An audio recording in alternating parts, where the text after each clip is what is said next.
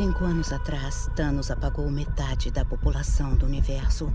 Mas as pessoas deste planeta trouxeram todos de volta com um estalar de dedos. O retorno súbito da população gerou a energia necessária para o despertar começar.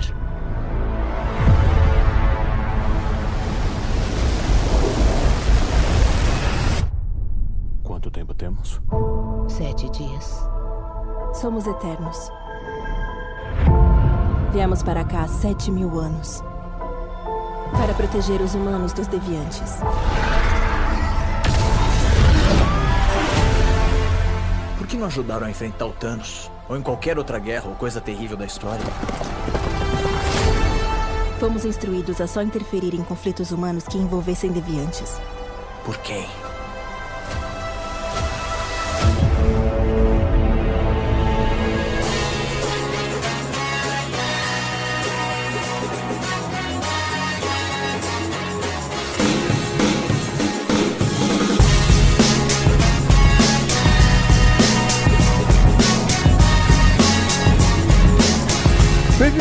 Senhores, a mais um podcast para falar de filmes e séries de TV. Nós somos os podcastinadores. Eu não sou o GG, esse é mais um podcast GGless, sem GG, de GGzado. Podcast Rogue. É um podcast que a gente chama de PP, não é GG. então vamos começar essa bagaça. Eu sou o Fernando Caruso e aqui comigo cantando Raul Seixas estão autor da coluna Nas Prateleiras da Caverna do Caruso, Tibério Velasquez. Tu sabe quando o executivo da DC viu assim e falou assim: Ih, Caris, você não é super-homem, não. Eu acho que o executivo do DC viu esse filme e falou: Ué, a gente fez esse? o youtuber do Eu Vi, Eu Verso Parente. Suspenderam os jardins da Babilônia. Ah, mó vacilo, roubou a minha entrada. E eu, pra não ficar por baixo, resolvi botar as asas pra fora. Roubou a entrada da Nádia. A Nádia tá com um teclado aí, é isso mesmo? Meu tá, Deus. era a grande surpresa pro episódio de hoje. Mas, poxa, Nath, então tá, eu cato outra música. Eu até vou catar que música é essa do Raul, que o Carlos falou que eu.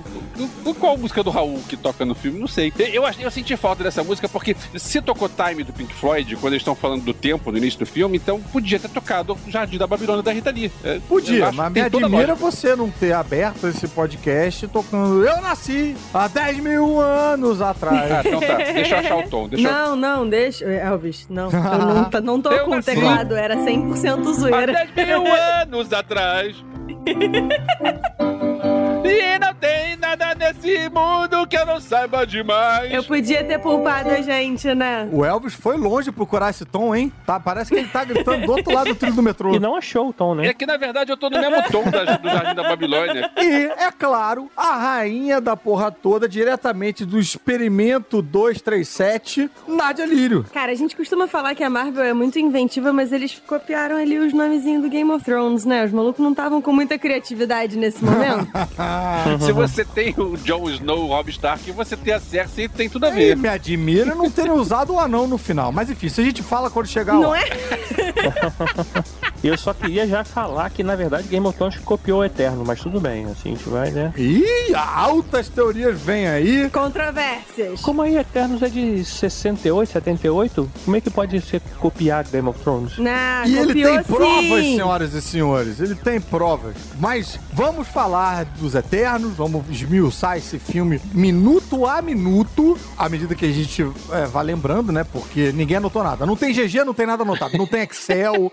Não tem contando planilha. tempo. Não, não- não tem. Tem- Então vai ser freestyle esse, mas a gente vai falar de Eternos, de cabo a rabo com direito a bloco de quadrinhos. Sim, é o verso parente. Logo depois dos recadinhos, não saia daí. Quer dizer, você pode sair daí porque né, é um telemóvel. Você pode ir andando e tal, você pode usar. Não tire o fone do seu ouvido, né? É isso? E- Obrigado, Tibério. Não saia o fone daí.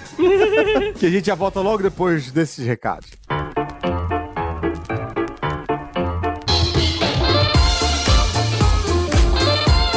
Opa, opa, já viram que eu perdi essa gravação também, né? Ainda tava viajando no momento da gravação, mas já tô de volta. Convenhamos, acabei poupando vocês de me ouvir reclamar desse filme bem mais ou menos, né? Vamos combinar. Mas então, o Tibério teve lá no Coffcast com Paulo Antunes, animador da série que já teve com a gente aqui pra falar do Rick and Morty.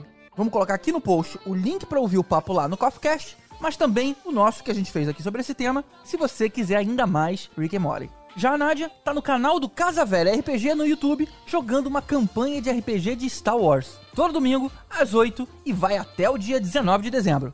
Já o Caruso tá indo gravar amanhã ou depois o Caldeirão do Mignon, junto com a Mariana, esposa dele. A gente não sabe quando vai pro ar, mas não deve demorar não, então fica de olho no programa para não perder.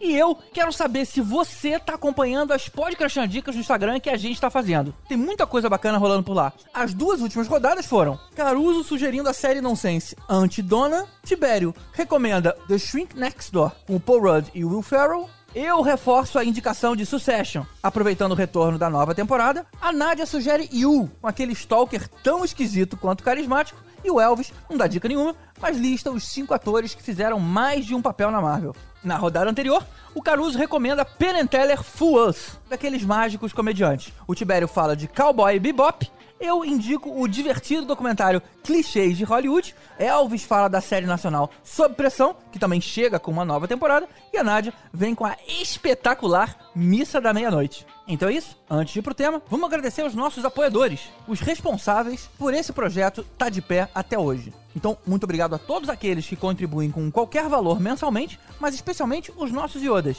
Mário Rocha, Sérgio Salvador, Marcelo Petego, Fábio Matos, Ricardo Pires Ferreira, Camila Gildo, Camila Nabuco, Milena Barbosa, Eduardo Tomazetti, Gilberto Queiroz, Rodrigo Aquino, Josué Gentil, Gabriel Teutista, Carlos Eduardo Valese, Eduardo Starling, Renato Veiga e Maria Fernanda Marinoni, aos Super Saiyajins, Hugo Félix, Alexandre Bom e Fábio Bentes, e aos mestres dos magos Ricardo Varoto, Bruno Mancini, Marcos Especa e Marcelo Parreira, e finalmente aos nossos supertanos Mariana Herrera e Hugo Fagundes.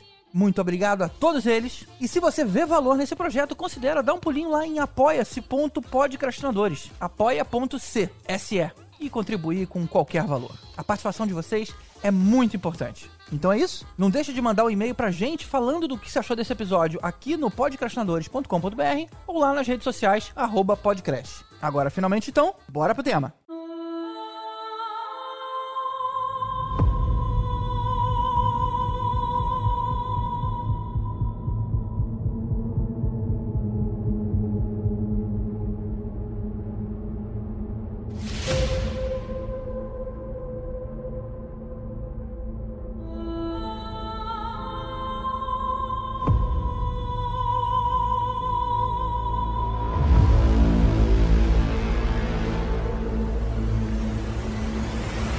Então vou começar esse podcast como o GG sempre faz. O GG sempre elabora uma pergunta. Eu elaborei uma pergunta aqui. A pergunta é: e aí, vocês viram o filme?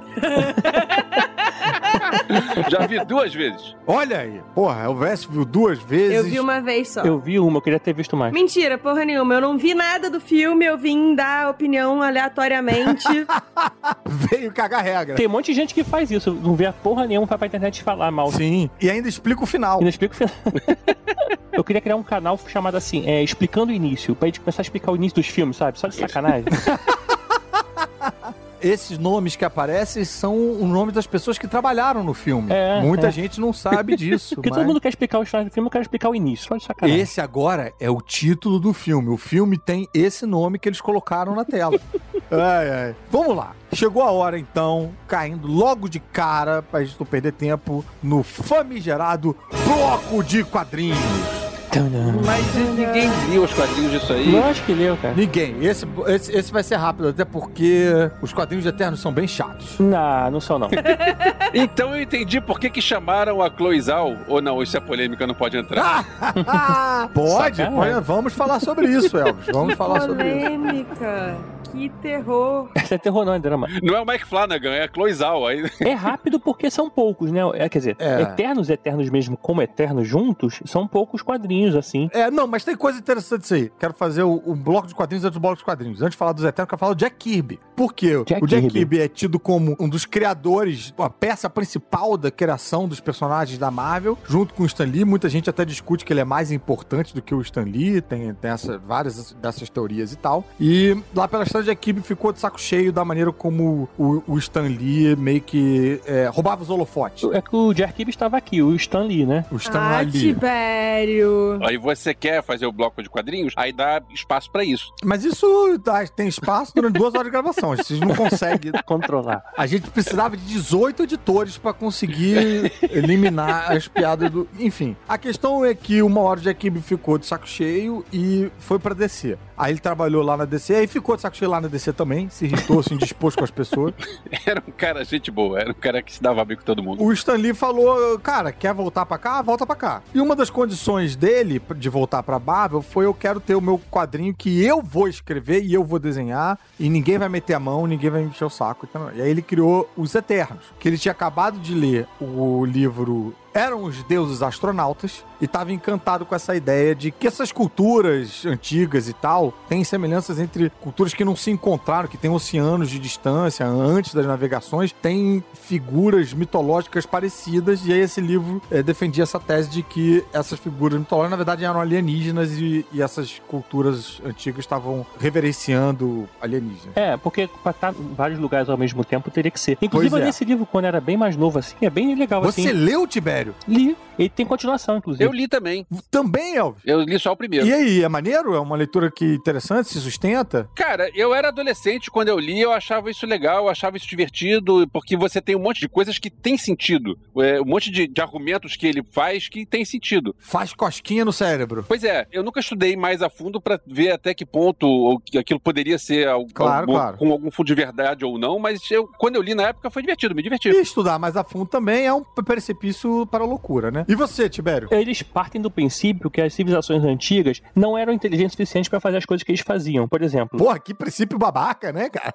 é, todas as, as civilizações antigas construíram pirâmide. Olha que interessante. Pô, olha só, se você vai construir uma coisa mais alta possível, qual a forma ma- geométrica mais fácil de você construir uma pirâmide? Se botar um em pé em cima do outro, se você venta, balança, cai. A pirâmide você tem uma estrutura branca. Então, assim, todos eles pensavam a mesma coisa. Aham. É, ah, porque todos faziam as, as pirâmides e coisas parecidas com Orion. Então, pô, deve ter vindo alguma. Não, porque era, chama mais atenção no Entendi, céu. Qualquer entendi. criança olha, vê as Três Marias, vê. Então, assim, é umas coisas mais fáceis de identificar. Então você gostou, mas você rapidamente desbancou o livro também. É divertido, porque assim, por exemplo, tem um pichações antigas. Como é que era de.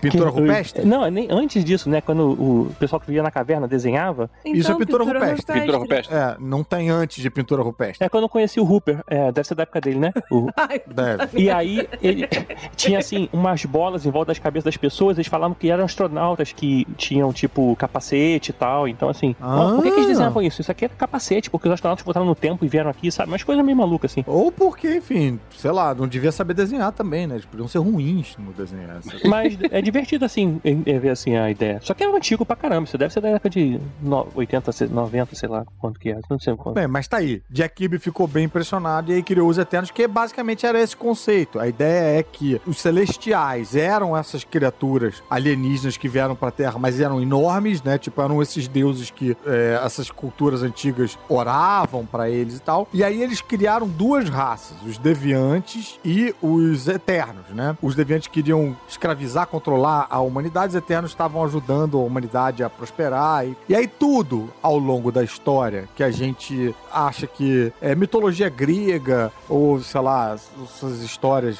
enfim, não sei qual é o nome disso aí, é, na verdade eram os eternos. Mitologia de modo geral, não? Mitologia de modo geral. Beleza. Eu acho bem legal quando eles fazem isso. Tipo, sei lá, você pega personagens que vivem muito tempo, ou não até, mas por exemplo assim, tipo o Watchmen, que você pega Uhum. e insere é, os, os heróis dentro da, da história da humanidade. Sei lá, matando Kennedy, como foi o caso, Aham. assim. Esse é legal, você tipo Atena, tipo, É. você só falando Atena, parece que você tá falando da Atena mesmo, né? Aham. E tipo, que corre muito, seria o Mercúrio. Mercúrio e tal, e aí, na verdade, é o Macari e tal. E assim, Macari, né? A Panini lançou esse material original do Jack Kirby num ônibus, né? Os Eternos com as. Acho que são 19 edições. Eles lançaram em gibi também, assim, não só em ônibus. Tá, Tibério hoje tá animado.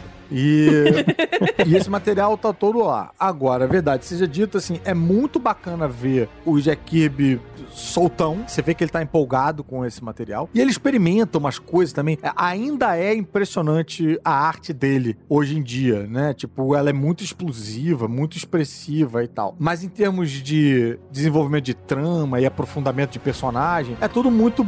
É meio bidimensionalzão, assim. Não é muito. Sei lá. É. Ele fica martelando muito essa teoria. Você vê que ele tá empolgado com essa ideia. Ele tá o tempo todo, toda edição, ele tá falando: Ah, você- o que vocês acharam que era Mercúrio, na verdade era Macário. O que vocês acharam que era Ícaro, na verdade. O todo, tempo todo ele tá repetindo essa tese, né? Aí depois dele, isso foi na década de 70. Depois dele, outros autores pegaram, aí eu não li nada. Ali 80, 90. Aí eu li. Você leu? Você leu? Como é que foi isso? Ah, sim, porque um parênteses antes do Tibério explicar como é que foi essa experiência, porque uma das coisas que o Jack Kirby queria fazer era um universo fechado dentro. Ele não queria misturar esses personagens com o universo da Marvel. Os editores ficavam enchendo o saco dele, aí às vezes ele colocava um Hulk robô, colocava uma máscara do Coisa, do Quarteto Fantástico, mas ele não queria tanto inserir esses personagens, não queria ter um, um Eterno no meio dos Vingadores e tal. Então ele ficou meio como uma bolha. Eu, eu li Só que em- não, em né? matérias que os outros autores misturaram mais isso. Como é que foi isso, Tibério? Eu li principalmente uma fase aí que é aquele. O Gilgamesh, por exemplo, ele já teve no, nos Vingadores. Só que essa parte, essa fase dele eu não li. Quem que eu li Aham. nos Vingadores foi a fase da Cersei. Mas não foi o Jack Kirby que botou o Gilgamesh nos Vingadores. Foi, né? Não foi, não foi, não foi. Então, foi, eu li a fase que a Cersei estava nos Vingadores e Uhum. junto com o Cavaleiro Negro, por acaso, né? Ele também estava Ah! nos Vingadores na mesma época. E então, é, essa fase é, teve, Isso assim... deve ser 80, 90. É, cara, acho que é 90, mais 90. Então, isso já é meio que indo contra ao pedido do Jack Kirby. Isso já é a galera já falando, ah, Jack Kirby... Senta lá. Cláudia. Ah, pô.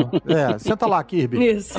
Senta lá aqui. Se você tem um, um grupo de heróis eternos, né? Tipo, vivendo até hoje, essa é realmente muito difícil deles não influenciarem em nada, não aparecerem de hora nenhuma tal. Apesar da- É. das promessas deles, né? Mas assim. Uns até fazem Bollywood.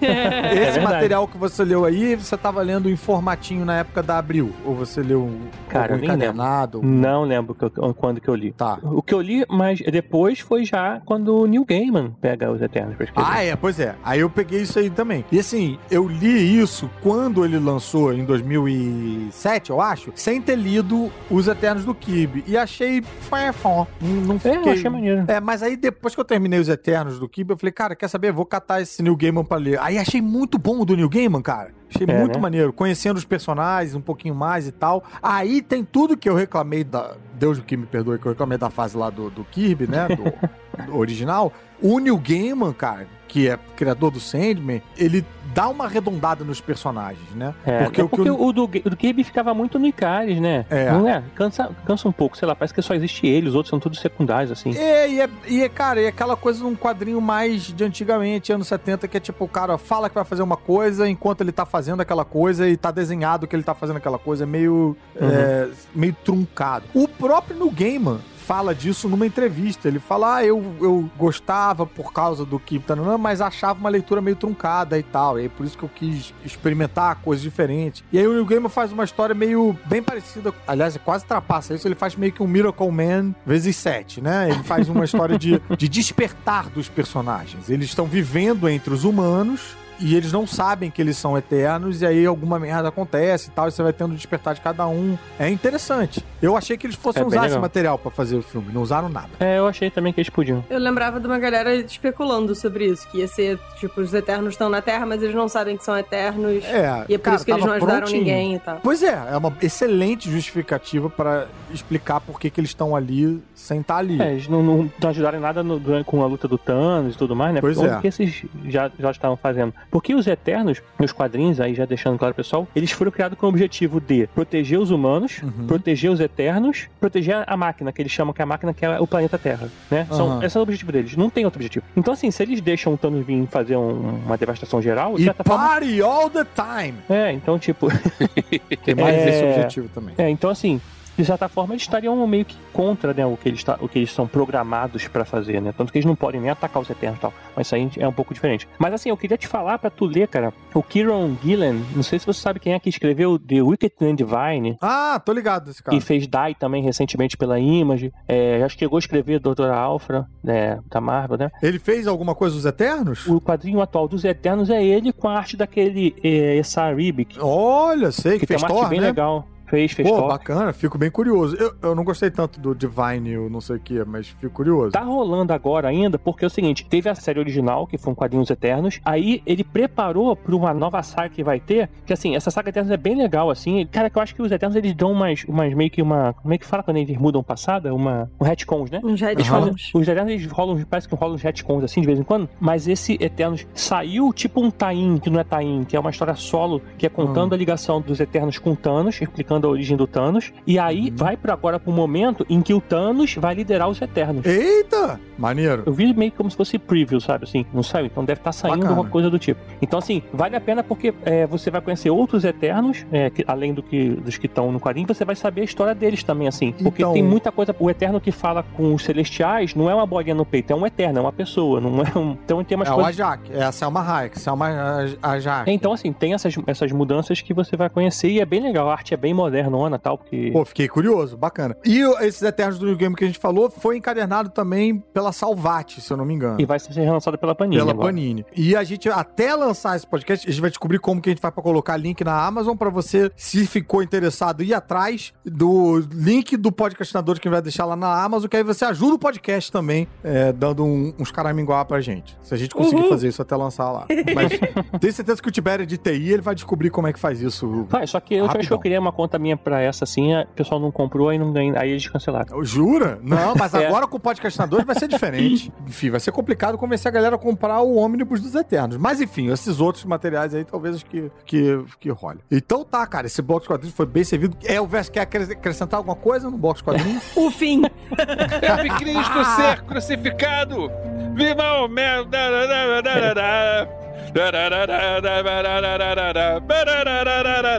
Eu vi. Pior disso, ele vai cantar música e não sabe. Eu nasci há 7 mil anos atrás. então vamos lá, vamos falar do filme? Vambora. Vamos. Vamos falar do filme.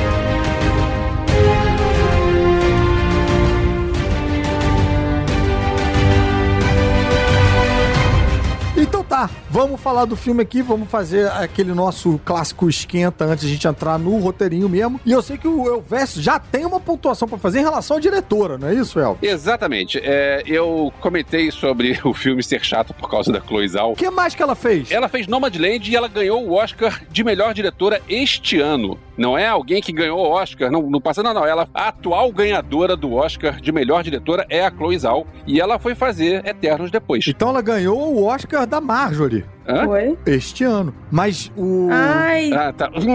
Tibério, sai desse corpo que não te pertence. Caruso tá proibido de reclamar do Tibério até o fim do próximo podcast.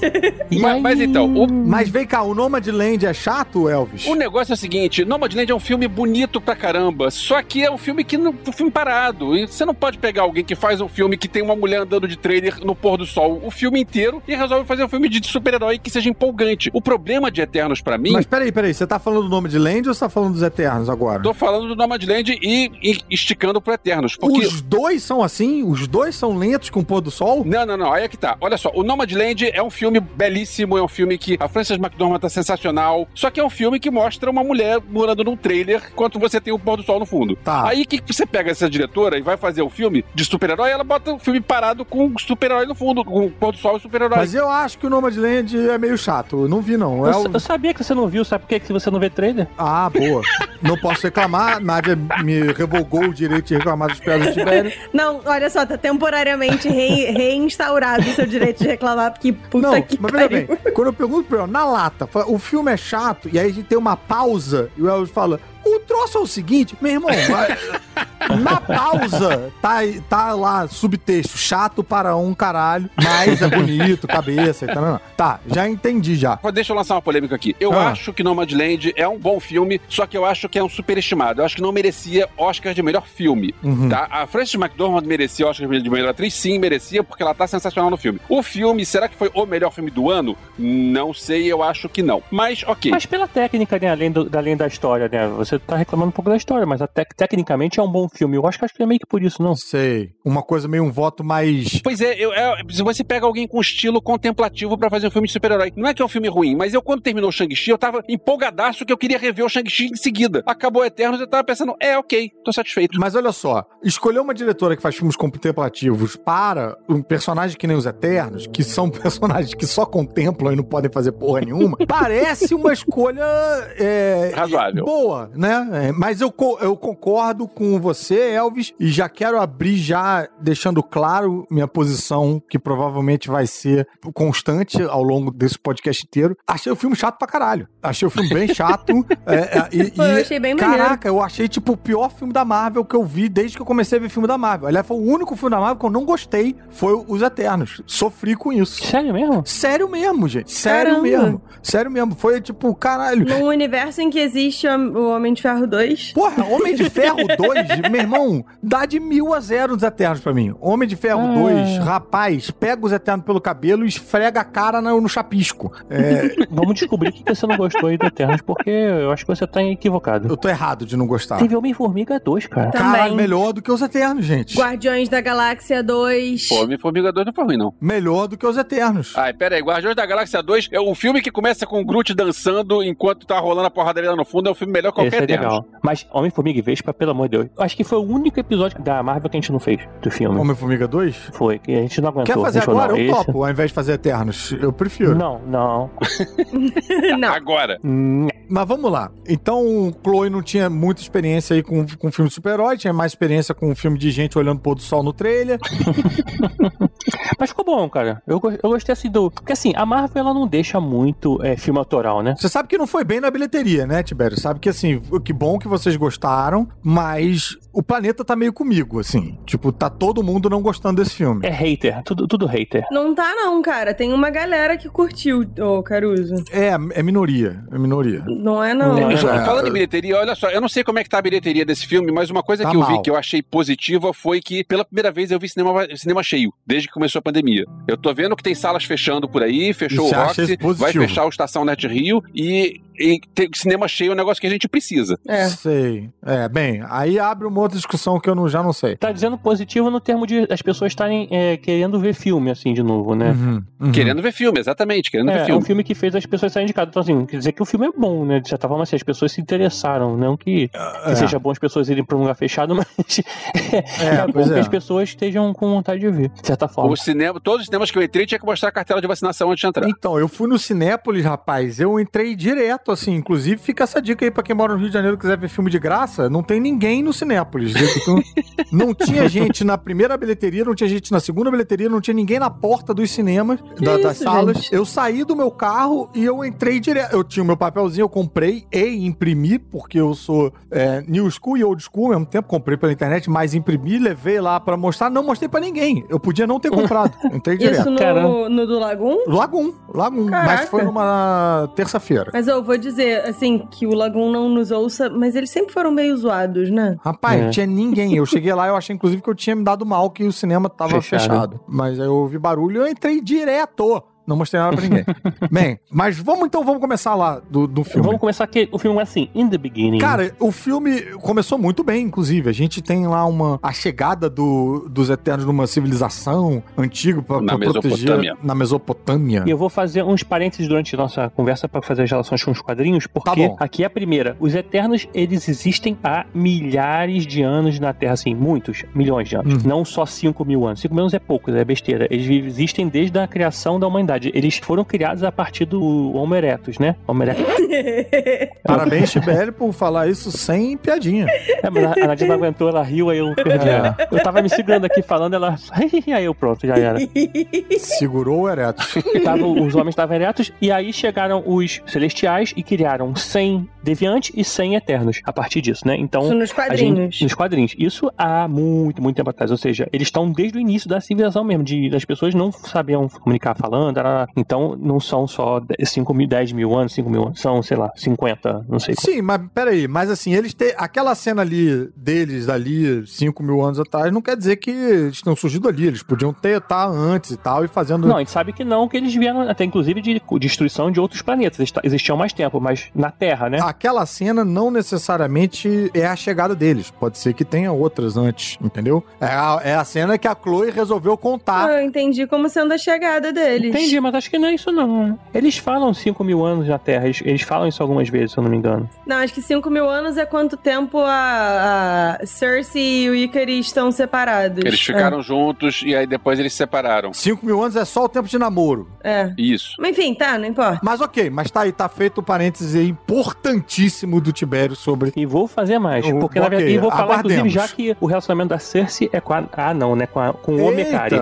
durante nos quadrinhos, né? Cada vez que o Tibério for entrar, a gente tenta arranjar uma trilha de, de plantão. Pam, pam, pam, pam, pam, pam, pam, pam. Cersei e Mekari são vistos juntos por milhares de anos. é, só que é, agora a Mekari no filme é uma, uma mulher, Mas vamos né? lá, vamos lá. Porra, primeira cena. É, a gente tem uma chegada bonitona. Ali eu fiquei bem empolgado, porque a gente tem um cara voando e atirando raio laser do olho, coisa que a gente não teve na Marvel até então. E nem na DC direito. É, pois é, estamos finalmente tendo o super-homem que a gente merece.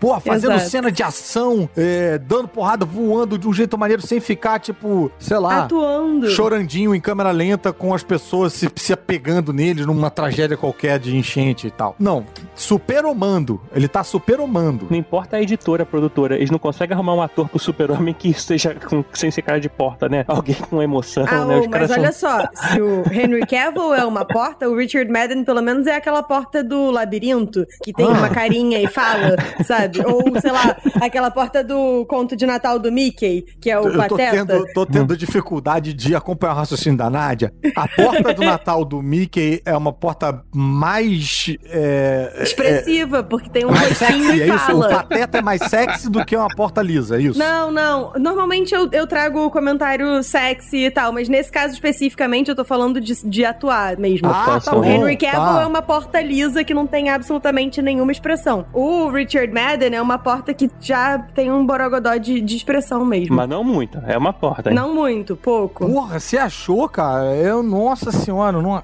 Tá. Bem, eu. Vai, vai ser difícil. Vai, vai ser.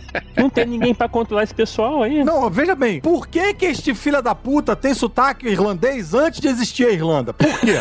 Porque foi ele que trouxe. E o sotaque, É. inclusive, não é irlandês, é escocês. Porque irlandês é o sotaque do Druid. Escocês, desculpa. Irlandês é o outro. Foi mal, eu não conheço tanto de sotaque assim quanto eu achei que eu Quando conhecesse. eles se separaram, ele foi pra Irlanda, pronto. Eu, eu já discordo da Nádia no sentido de que seria mais vantajoso ele ser mais porta lisa nesse sentido do que ser a porta escocesa. Porque é pro cara ser. ah, Enfim. Mas todos eles têm sotaque, em alguma medida. A É, Salma né? Hayek também fala com sotaque cheio de latinidade e não tem latino, pô. Pois é, Exatamente. né, cara? Pois Mexicana. É, rapaz. A É Macari estranho. também fala com sotaque nos dedos ali que eu vi. sotaque nos dedos. Que levanta a pergunta, né? Teria Lula língua presa até em Libras? Não sabemos. a gente tem uma sequência de ação ali, tipo, bem bacana e que todo mundo mostra os seus poderes, poderes diferentinhos É, e- e, legais né? e tal, monstrengos, bacana e tal. A luta é bacana, só que depois que acaba a luta, a gente se pergunta se os Eternos foram criados pra defender contra os Deviantes. É, tem alguns lá que eles não tem muita coisa contra os Deviantes. É, que Como que assim? eles- Não entendi. O Druig, que ele entra na cabeça das pessoas, a Sprite, a Duende, que faz a, é, um monte de, Ilusão. de, de ilusões, eles não têm poderes contra deviantes. A própria Salma Hayek não tem. Não, mas não precisa ser contra deviante, pode ser pra proteger a humanidade. Se você disfarça uma cabana de uma outra parada, o deviante não ataca. Se você controla os humanos pra se esconder todo mundo numa caverna, protege dos deviantes. Então tem uma função também. A É gente isso. sabe, na verdade, que eles estavam lá pra destruir os deviantes, mas no fundo, no fundo, eles estavam lá pra proteger os humanos, pra eles se multiplicarem e servirem de alimento. Então, assim, é, de certa forma, a- o objetivo deles estava meio trucado aí, né? É, mas é meio proteção da humanidade, né? O que me levou a um outro questionamento que acho que isso seria mais pro fim do, do episódio, mas como hoje é bagunçado, vamos, vamos agora. Ah. Se era pra criar humanos pra alimentar lá o, a parada, o celestial, então pra que evitar as guerras? Deixa logo, dá, dá tudo que eles precisam pra galera crescer e... Mas eles não evitaram, ué. Vamos, não. Quando chegar na hora, a gente te responde, Elvis. O, o, o filme tem resposta, o Tibério tem resposta. E ele explica, ele explica. Então, quando chegar lá, isso vai ser explicado. Mas bem, essa cena de ação que foi bacana, rapaz, encerra de um jeito muito bacana, que é a trilha sonora de quem, Elvis? Quem é que vem? Pink Floyd, time do Pink Floyd. bicho. Porra, muito bem colocado. E a gente tem a subida da logo da Marvel, sem trilhazinha, né, de, de Marvel, e com Pink Floyd. Achei, Cara, achei legal, né? elegante. E já com o Shang-Chi, né? É, eu não vi Shang-Chi, eu gostaria que a gente não falasse sobre... Não, a gente não vai falar sobre, é só porque ele tá ali no Mzinho da Marvel, tem a carinha dele. Só isso. Ah, aparece, é. Não- Aparece.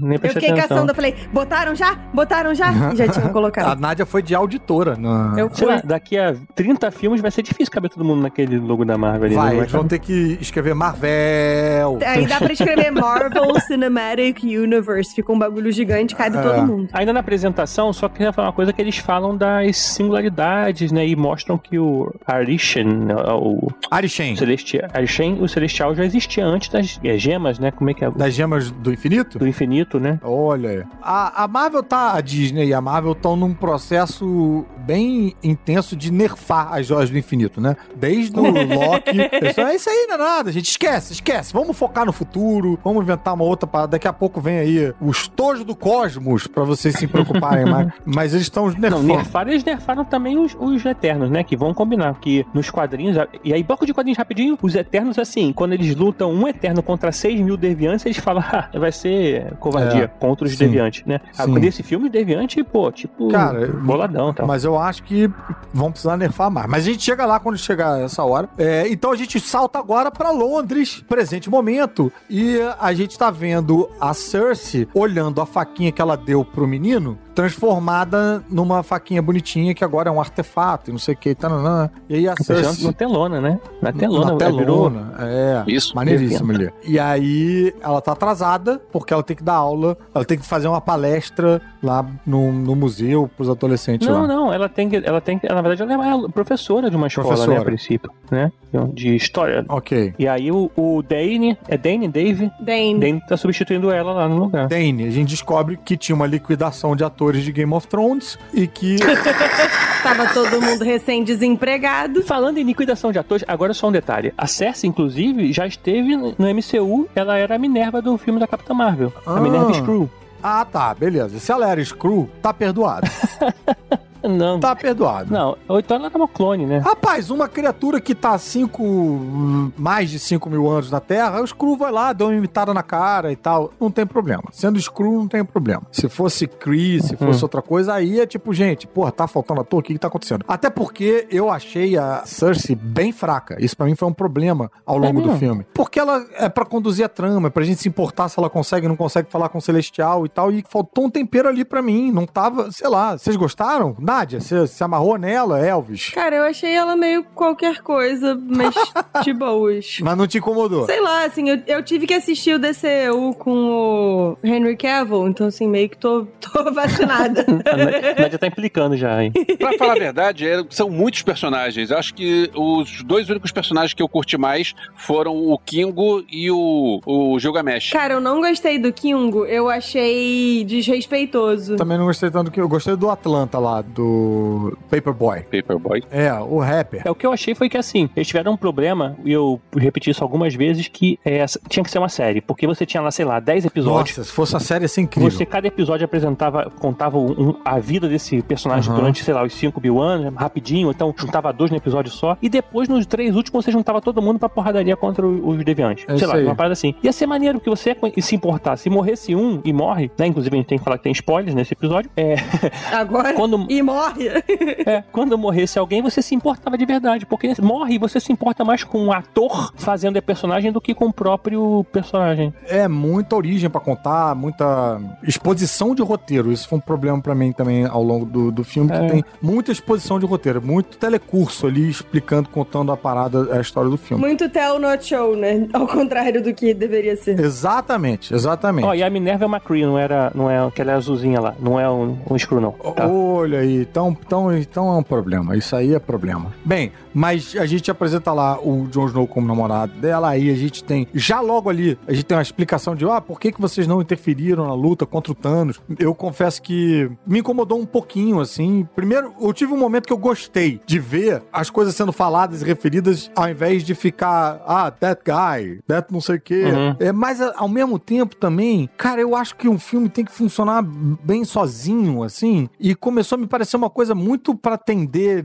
nerd e menos pra funcionar num filme que, sei lá, meu, meus pais possam curtir e tal. E eu, aí, nesse caso, eu gostaria se o cara falasse o nome do Thanos errado, entendeu? Ou se ele falasse, por que vocês não ajudaram com o cara roxo? Uma parada mais que um, alguém que não é ligado nessas coisas falaria, porque o, o Jon Snow tá lá fazendo meio que um cara, um, um Normal. cara normalzão, né? Inclusive, outra péssima escalação de elenco, que que cara não é normalzão. Esse cara é gostoso pra caralho, não é normalzão. O que, que é isso? Mas existem caras gostosos pra caralho vivendo vidas normais. Tipo, representatividade. Mas ele faz a linha inseguro, ele faz a linha tipo, ai, sou namorado, Mas é então é, um porque ele não sabe de Caralho, tu nada. também. Ai, Ah, tu- mas, olha só, mas o problema, é que, sabe de o problema é que assim, o namorado dela é um cara sinistro, não é? Tipo. Por é, onde, já- mas ele também, entendeu? E ele tá fazendo uma atuação, tipo, como se fosse o Jack Black. Ele não é o Jack Black. Eu argumentaria, inclusive, que ele é mais gostoso que o Icaris. Mas aí sou eu. Mas solta raio pelo olho.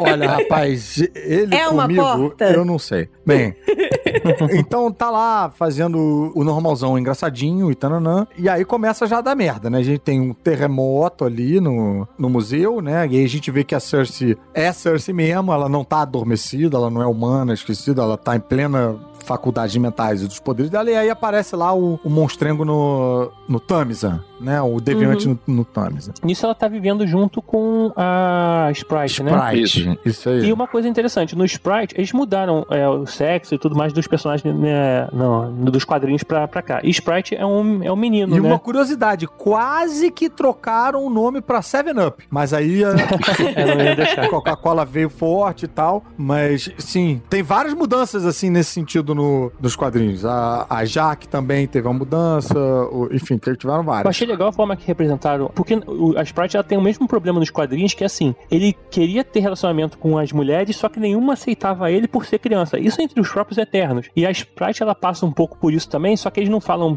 talvez tão descaradamente, mas mostra ela tentando passar por, por a mulher adulta, né, na- lá no bar com, com outro cara. E ela, essa questão dela, inclusive. Ela é meio frustrada. Na, na, na história do Gaiman, a Jax, que no caso é homem, mata ela no final.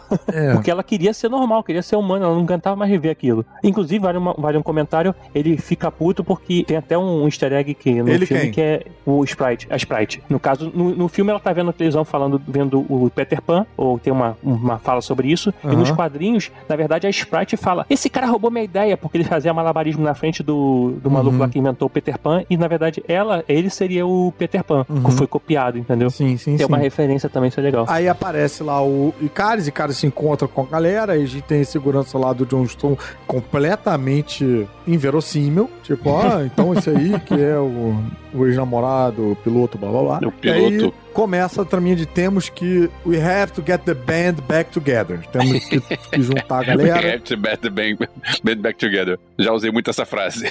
Eles vão falar com a uh, Selma Jack, Selma a Hayek. Só um comentário antes, Caruso. Tem Comenta. uma coisa que eu achei legal. Eu sei que é o filme. Eu, eu concordo com o Tibério com não tinha tempo pra mostrar, pra aprofundar e tal. Mas uma coisa que eu achei legal foi que não precisou ficar explicando didaticamente qual era o poder de cada um. E dá pra você ver com, Ah. com cada um deles em Uhum. ação como é que cada um deles age. Aí Como- foi show, não foi tel, como a, a Nádia muito bem ensina no material dela didático lá no, nas redes dela. Achei isso bem, bem legal, como, como foi apresentado. Sim, sim. Eu achei isso bem legal também. Também gostei daquela discussão com. Eu tô dando essa referência, vocês não estão pegando, do, do inventor lá, que ele faz Atlanta, a série do, do Donald Glover. Não, É, a gente, eu não vi Atlanta. Caraca, essa série é, porra, é genial, adoro essa série. E ele faz o Paperboy lá e tá numa Sim. curta lista de atores que fizeram DC e Marvel, porque ele também foi o atendente do Coringa no, no Joker lá do Rockin' Phoenix. Mas é, eu gostei daquele diálogo ali, exemplificando isso que o Elvis falou, né? Dele querendo fazer uma, um motor a vapor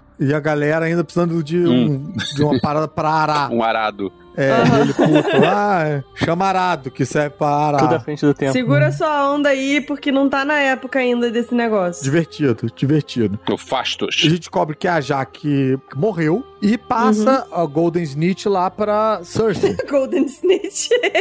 Não, não, passa lá uma, uma das esferas do dragão lá pra Cersei, que agora é ela que vai ser a líder dos Eternos, historicamente, e ela que Sim, tem, foi é, é, com a bolinha ela consegue falar com os Celestiais. Oh, vou dizer um negócio. A gente tava falando de, de roteiro e tal, não sei o quê. Quando apareceu o Icaris a primeira vez, Ah. eu falei com o Jaime, quer ver que esse homem não presta? Quando ele apareceu Olha em aí. Londres. Eu falei, cara, tenho certeza. E por que que você teve essa premonição Ah, aí? porque coincidentemente, na hora que dá merda, o sujeito aparece. O sujeito tava desaparecido há 5 mil anos, que não queria saber da namorada pra porra nenhuma e tal, não sei o que. Aí rola um tremor, aparece um deviante, o maluco surge. Óbvio que é ele que, né, tá envolvido Olha na aí. cagada. Onde há fumaça, Exato. há fogo. É. O relacionamento nos quadrinhos da Cersei é com o Mekari, né? É engraçado porque o Mekari, no caso, vai encontrar com a Cersei e o Sprite fala pra ele: assim, ué, mas vocês, vocês ficaram, que ele não tá lembrando, né? Vocês ficaram juntos lá 5 milhões de anos e por que, que a gente separou? Ah, porque você traiu ela. E depois, por que você separou de novo? Ah, porque ela traiu você. E aí você teve relacionamento com todas as mulheres, ele, sei lá, teve relacionamento com todos os homens héteros dos eternos, não sei o que, tipo, era, eles eram uma bagunça.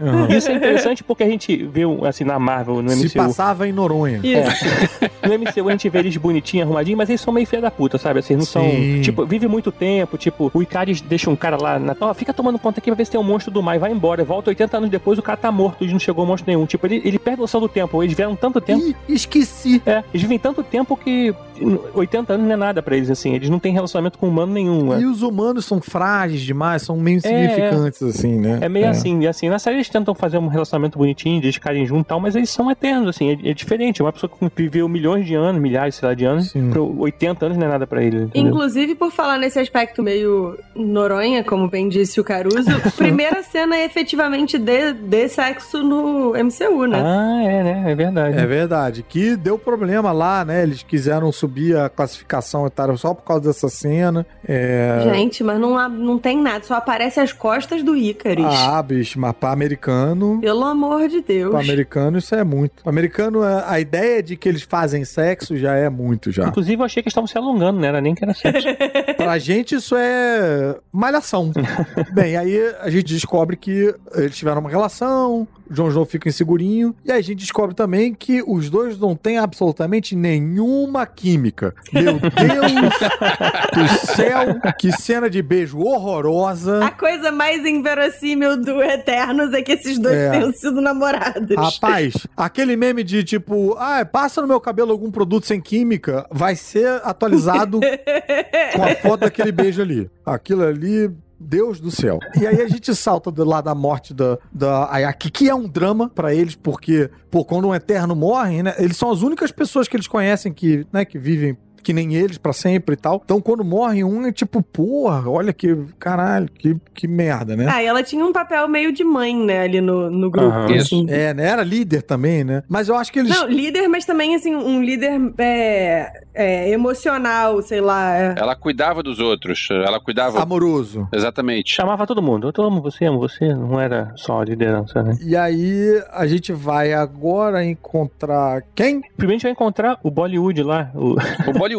Que cena divertida é essa, cara? Eu me diverti pra caramba naquela cena na hora que ele está, ele tá dançando. Ele tem uma cara de canastrão, levantando É. uma sobrancelha, levantando os ombros. Cara, que cena divertida é essa? Eu só lembrava de Pablo Deva só. Ele tá chutando balde com essa história de ah, eu sou um super-herói, eu sou até dane-se. O outro, o mordomo lá dele sabe de tudo, e olha só, e, e- e eu achei bem divertido isso. É, eu, eu fiquei com sentimentos conflitantes com esse personagem, Por porque quê? assim, eu gostei bastante, mas ao mesmo tempo eu achei curioso que, tipo, pela primeira vez a gente tá tendo um, um super-herói que é indiano e tal, e aí o cara é, é ultra cômico, é ultra o comic relief da parada, é o zoado, é o cara que fica meio em cima do muro e resolve, ah, eu não vou me meter, mas eu também não vou ajudar. É, sei lá, eu, eu fiquei. Sabe quando a coisa assim, tipo, eu não acho que eles queriam dizer isso, mas meio ficou com a sensação de, de que eles disseram alguma coisa ruim, sabe? Sei. Fiquei um, um pouco dividida. Nesse sentido da representatividade, os caras colocaram numa certa sinuca de bico, né? Porque você Sim. tem um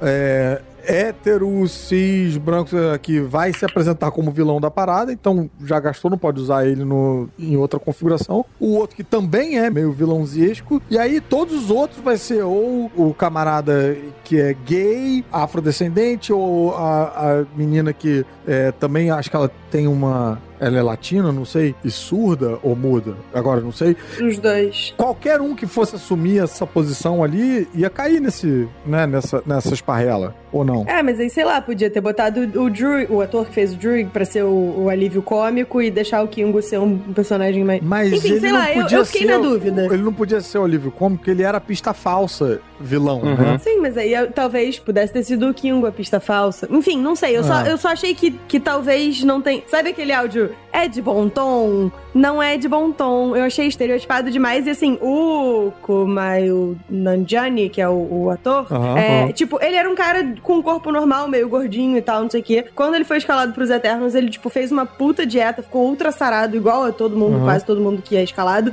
E aí, tipo, o, o rolê dele, ele nem luta, sabe? Tipo, eu achei meio zoado, assim. eu- Hum. Não sei. Me bateu meio torto, mas pode ser só porque eu sou uma pessoa sensível, sabe? Tipo. Essa história do cara ficar sarado talvez seja é, coisa deles. Eu lembro que o Simon Pegg ele deu uma entrevista dizendo que ele foi fazer o Missão Impossível com Tom Cruise e com o Henry Cavill e ele foi fazer abdominal pra ficar com o tanquinho também, mesmo que ele não, não aparece sem camisa, porque tava É, todo né? mundo lá malhando, então ele foi malhar junto. É, porque, sei lá, ganhou academia de graça. Pois é, Aí ganhou academia de graça e tá com o pessoal fortão em volta. Então, beleza, agora ele vai ser um super-herói da Marvel, então, pô, vai ficar fortão também. É, não sei, eu fiquei dividida. Você achou que foi estereotipado e um desperdício de tanquinho?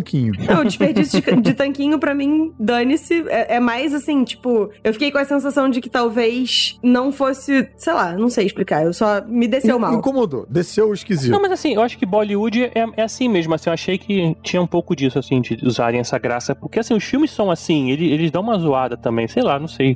Eu, da minha parte, como comediante, eu, cara, as piadas não funcionaram tanto pra mim. Ficou com cara muito de tamo tentando e menos engraçado, entendeu? É, fi- assim, o estereótipo, mas também não. As piadas não landed e. É, a, a relação lá. do mordomo também não, não, não funcionou tanto pra mim, sei lá. Eu achei maneiro, achei É, maneiro. e, e, assim, o, o mordomo já funcionava como comic relief, sabe? Acho que não precisava dos dois serem. E, e a relação dele com o mordomo, é, a- a- o jeito como ele era extremamente vaidoso também, me fazia não gostar tanto desse personagem, o que me dificultava de achar graça das coisas que ele tava fazendo, entendeu? Umas piadas meio de, de vaidade, de sou fodão, acho que não é um tipo de humor que me conquista, sabe? Então eu tava mais, sei lá, torcendo pra ele se fuder do que achando graça, sabe? É, eu entendo o que vocês estão falando, mas eu gostei do personagem, eu gostei da, da atuação do cara, eu curti e eu achei que o alívio cômico foi no tom certo. E eu gosto desse ator pra caramba. Eu tô vendo agora o Silicon Valley. Caraca, eu acho ele engraçado pra cacete. Já ri muito com ele, mas ali, ali sei lá. Eu também gostei do personagem. O meu desconforto, na verdade, foi, assim, met- metagaming, meta, metafilme, sei lá. De tipo, putz, é a primeira vez que a gente tem um personagem que é indiano e tal, em, em uma posição de destaque no MCU. E aí o maluco é, é, tipo, ultra cômico, ultra estereotipado, não se compromete com nenhum dos dois lados e tal. E eu até achei a ideia de um deles dizer, brother, eu não vou me meter na confusão, não vou ajudar, mas eu também não vou atrapalhar. Eu achei a ideia muito legal, mas eu não sei se a entrega funcionou. E aí, overall, eu achei que o personagem, tipo, ficou meio troncho. Isso aí é um negócio que eu vou concordar contigo, porque essa parte, eu achei que foi nada a ver o jeito como fizeram isso. Ah, não, olha só, não gosto disso, então tchau. Vamos ver como que a comunidade indiana também se posiciona em relação a, Não, a esse, claro. esse- a esse personagem. Eu tenho visto, curiosamente, eu tenho visto muitos comediantes indianos e comecei a seguir alguns no, no Instagram e tal. E, cara, e eles, eles zoam muito a própria cultura. Muito, muito, muito. Então, não sei se isso tá de alguma maneira relacionado a essa e- ou, se- sei lá, isso foi uma experiência muito específica minha, mas de não só de apresentar a cultura, mas de apresentar alguém apresentando a cultura enquanto usou a própria cultura, você tá entendendo? Que eu vi isso muito nos comediantes surgindo agora lá no Zewa. Então, sei lá Uhum. também. Então, sei lá. É. Mas apresentamos lá o, o camarada e agora a gente tem o auxílio de jatinhos e tananã, tananã, pra ir encontrar os outros, os outros eternos. Quem foi o próximo eterno da lista que eles foram encontrar? Não, antes de encontrar, eu acho, não sei se tem uma hora que a Cersei aprende lá sobre Olímpia, não é? Não tem uma coisa assim que ela consegue, através da conexão que ela tem com o Celestial, ela vai até Olímpia. Ela só tem uma conexão com o Celestial na hora que ela pega a, a Golden Snitch lá, e aí na hora ela fala direto. Depois ela tem uma segunda que é mais explicadinho, não? Então, mas ela tem a segunda depois que ela encontra o cara. Encontra o cara que tá com a Atena. Isso. Hum, é verdade. Então, Qual é o nome só- daquele só- cara? Gilgamesh. Gilgamesh. Gilgamesh. Gilgamesh. É, que virou cozinheiro. Que é um ator coreano do Invasão Zumbi. Caraca, tem isso! Então vamos agora falar desse encontro com o Gilgamesh e a Atena Jolie.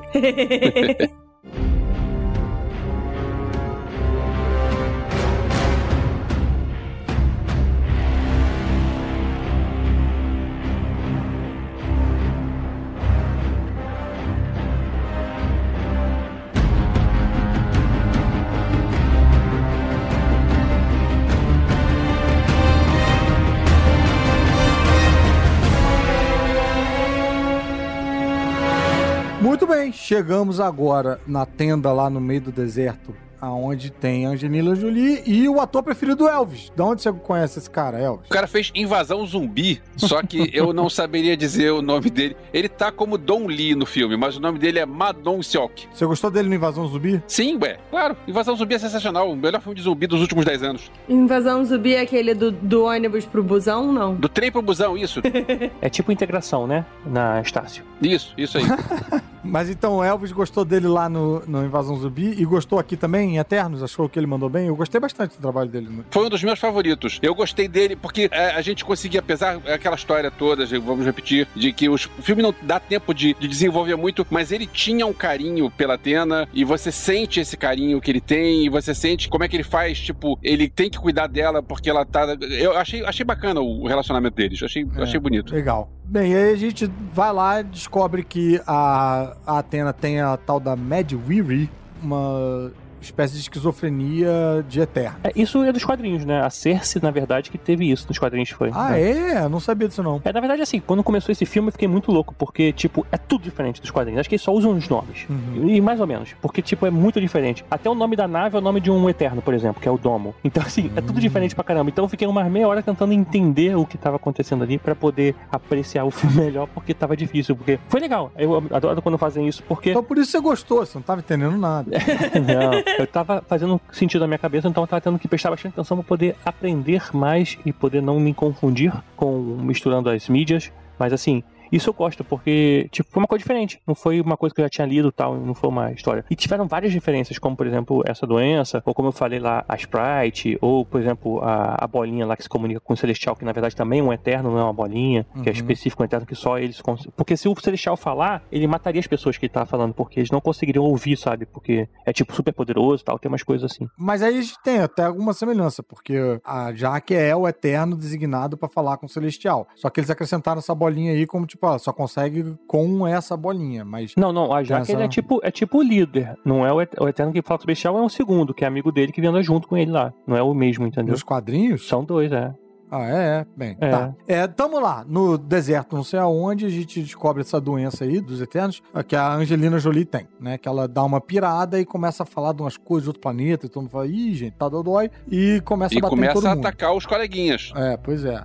É, na É. real, a gente tem isso num flashback, né? E aí depois eles fogem pra esse lugar na Austrália, sei lá, Ah. pra se esconder. Para se matar alguma coisa, matar só Dodô. É, só o Gilgamesh, na verdade, Não. mas é porque ele, ele é capaz de segurar ela, né? Sim. É, eu acho legal que assim, o filme ele mostra eles junto no início e depois ele mostra todos eles separados. Só que a gente não sabe por que, que eles se separaram. E aí, no momento em que eles vão encontrar cada um, eles também dão esse flashback de por que, que eles se separaram. Isso é uma forma de contar que poderia ser um episódio inteiro de uma série, mas na verdade são 10 minutos de um filme. É. Mas, enfim, achei a Angelina Jolie, pô, uma atriz que eu gosto bastante, achei muito subaproveitada. Su, su, achei ela meio tipo Tempestade da Halle Berry nesse, nesse filme aí. É, o, o- eu Ah, também só porque achei o que... olhinho fica.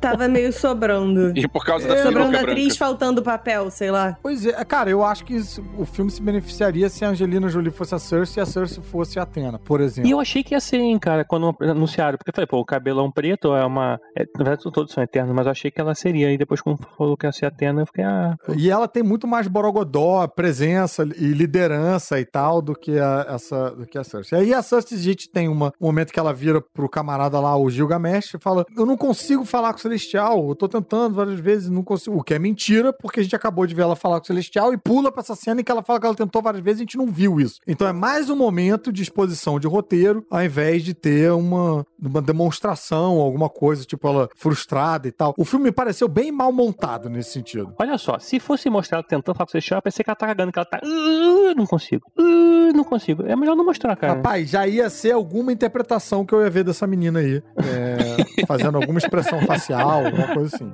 Então aí o cara faz aí a solução pra isso. que o cara dá é só, ah, relaxa aí e tenta de novo. Ai, tá bom, vou tentar. E ela consegue. Puta merda, viu, gente? Porra.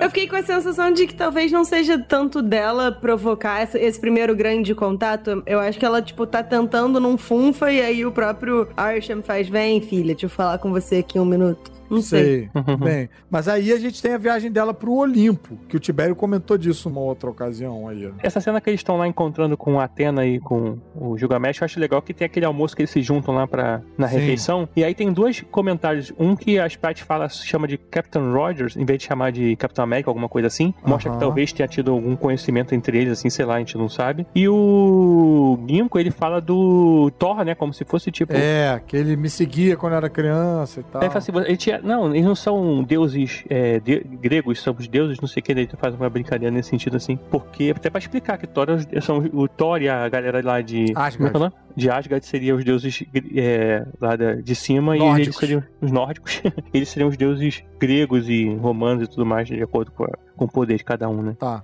não me convenceu É uma não. brincadeirinha, aquela brincadeirinha. Cara, aquela cena do- de jantar da Viúva Negra me divertiu muito mais do que essa cena aí de cerveja de cuspe, hahaha, essas coisas. É, me- e tem a brincadeira do Kingo sacaneando a Sprite, chamando ela de Tinkerbell, quando na verdade, é, quando o Sprite era, é menino nos quadrinhos, ele é na verdade inspiração pro Peter Pan. É, mostra ele fazendo malabarismo pro, pro Barry lá e aí vira o Peter Pan. E tem também a primeira de duas referências ao DC, universo DC, Sim, que é. é. o Kingo dizendo que o motorista dele é tipo o Alfred dele, né? Isso. Ah, é verdade. Caramba, é verdade, né? É, é muito querendo ser DC esse filme. Será que a DC, o DC no universo Marvel é, são os, os heróis de verdade ou são só quadrinhos? É quadrinho, com certeza. Será? Já pensou? É isso aí quer dizer que a gente pode ter um dia um mashup. hein?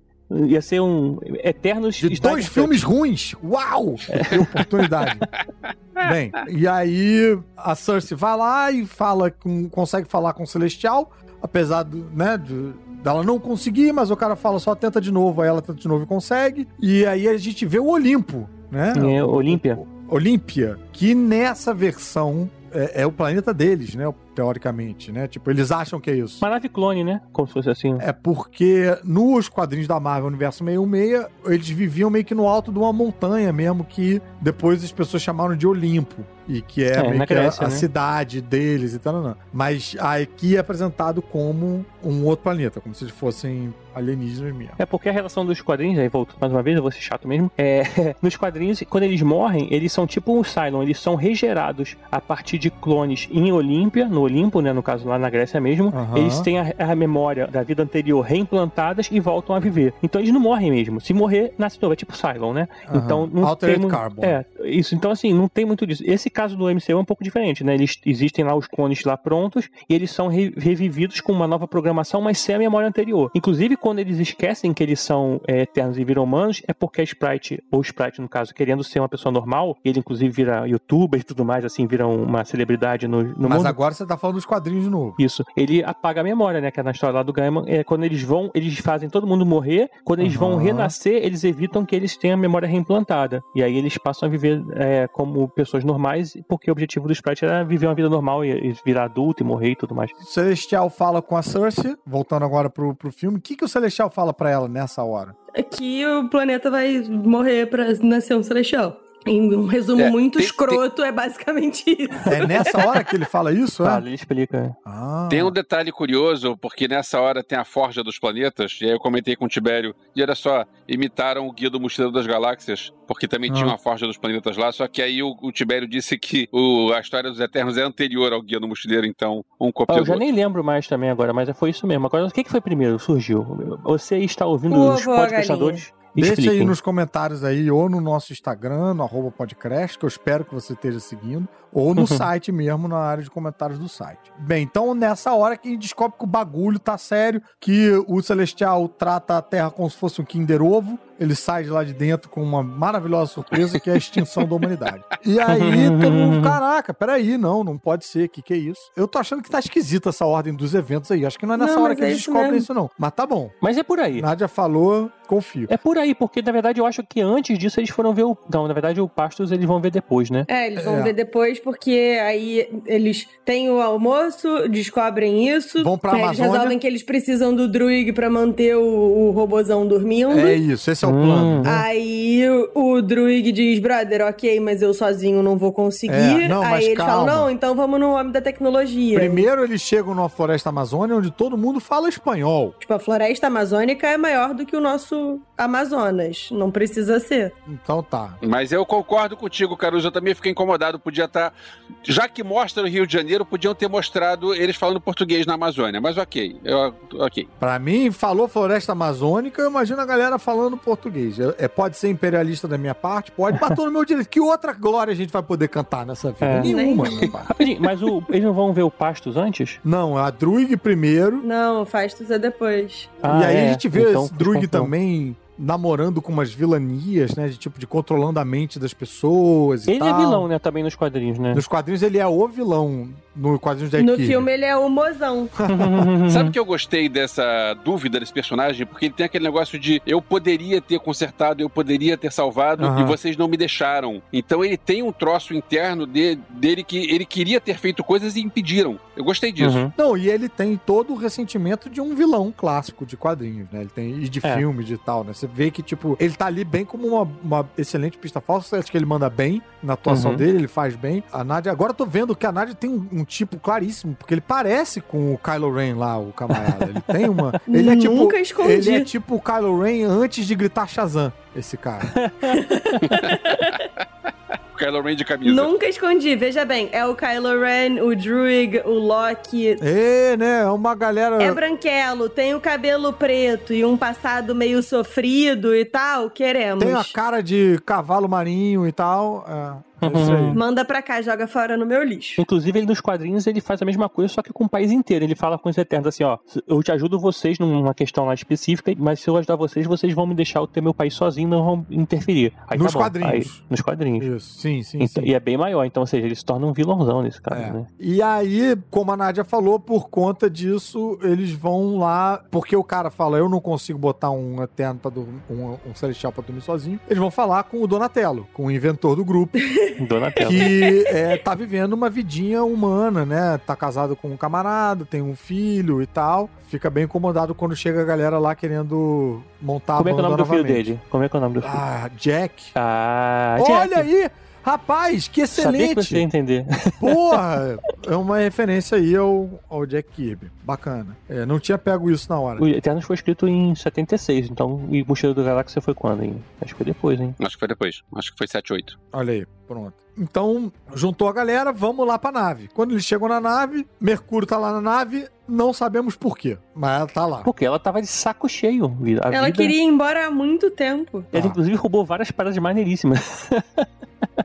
Imagina a super velocidade dela que ela tem, assim, e, tipo, sem nada pra fazer durante milhares de E anos. vida assim. eterna, né? Tédio. Ela tédio. é, é quem viveu mais tempo do que os outros. né? Tu- muito mais, né? Imagina. A gente vai pular a polêmica? Que polêmica. Que polêmica. A polêmica do beijo gay? Não é agora? Por que, que isso é polêmico, gente? É assim, é porque o que aconteceu? O Fastos se despediu do marido, dá um selinho, o marido fala, vai cuidar das tuas coisas e tal, vai lá salvar o mundo, ele dá um selinho. E esse selinho não foi aceito em alguns países, não foi isso, Não El? foi aceito em Ah. alguns países. Ah, E é. tem uma galera reclamando disso. Posso fazer um comentário sobre isso? Eu não sei se eu sou a melhor pessoa pra fazer um comentário, mas Se for um comentário merda, não. Se for um comentário bom, pode. É, eu, eu acho que, eu- na minha humilde opinião, acho que é um comentário bom. Eu- Eu tenho pensado muito sobre isso. Logo antes teve aquela história do, do beijo gay do, do filho do super-homem e que incomodou um monte de gente. E eu fiquei pensando, eu nasci em 71, Caruso e Tibério são um pouco mais novos, a Nádia é muito mais nova. Eu não sei depois. como é que era na infância de vocês, mas na minha infância era meio normal você marginalizar os gays. É, não que seja um negócio certo, não que seja um negócio correto. Eu cresci numa sociedade onde era um troço meio normal. É, filmes ou se- programas de TV, quando tinha algum gay, ou era é, ou- algum caricato, ou então era um, é algo escondido. Né? Isso não é só no Brasil. A expressão sair do armário não é a expressão brasileira get off, off the closet. Ou seja, os gays tinham que ser algo escondido.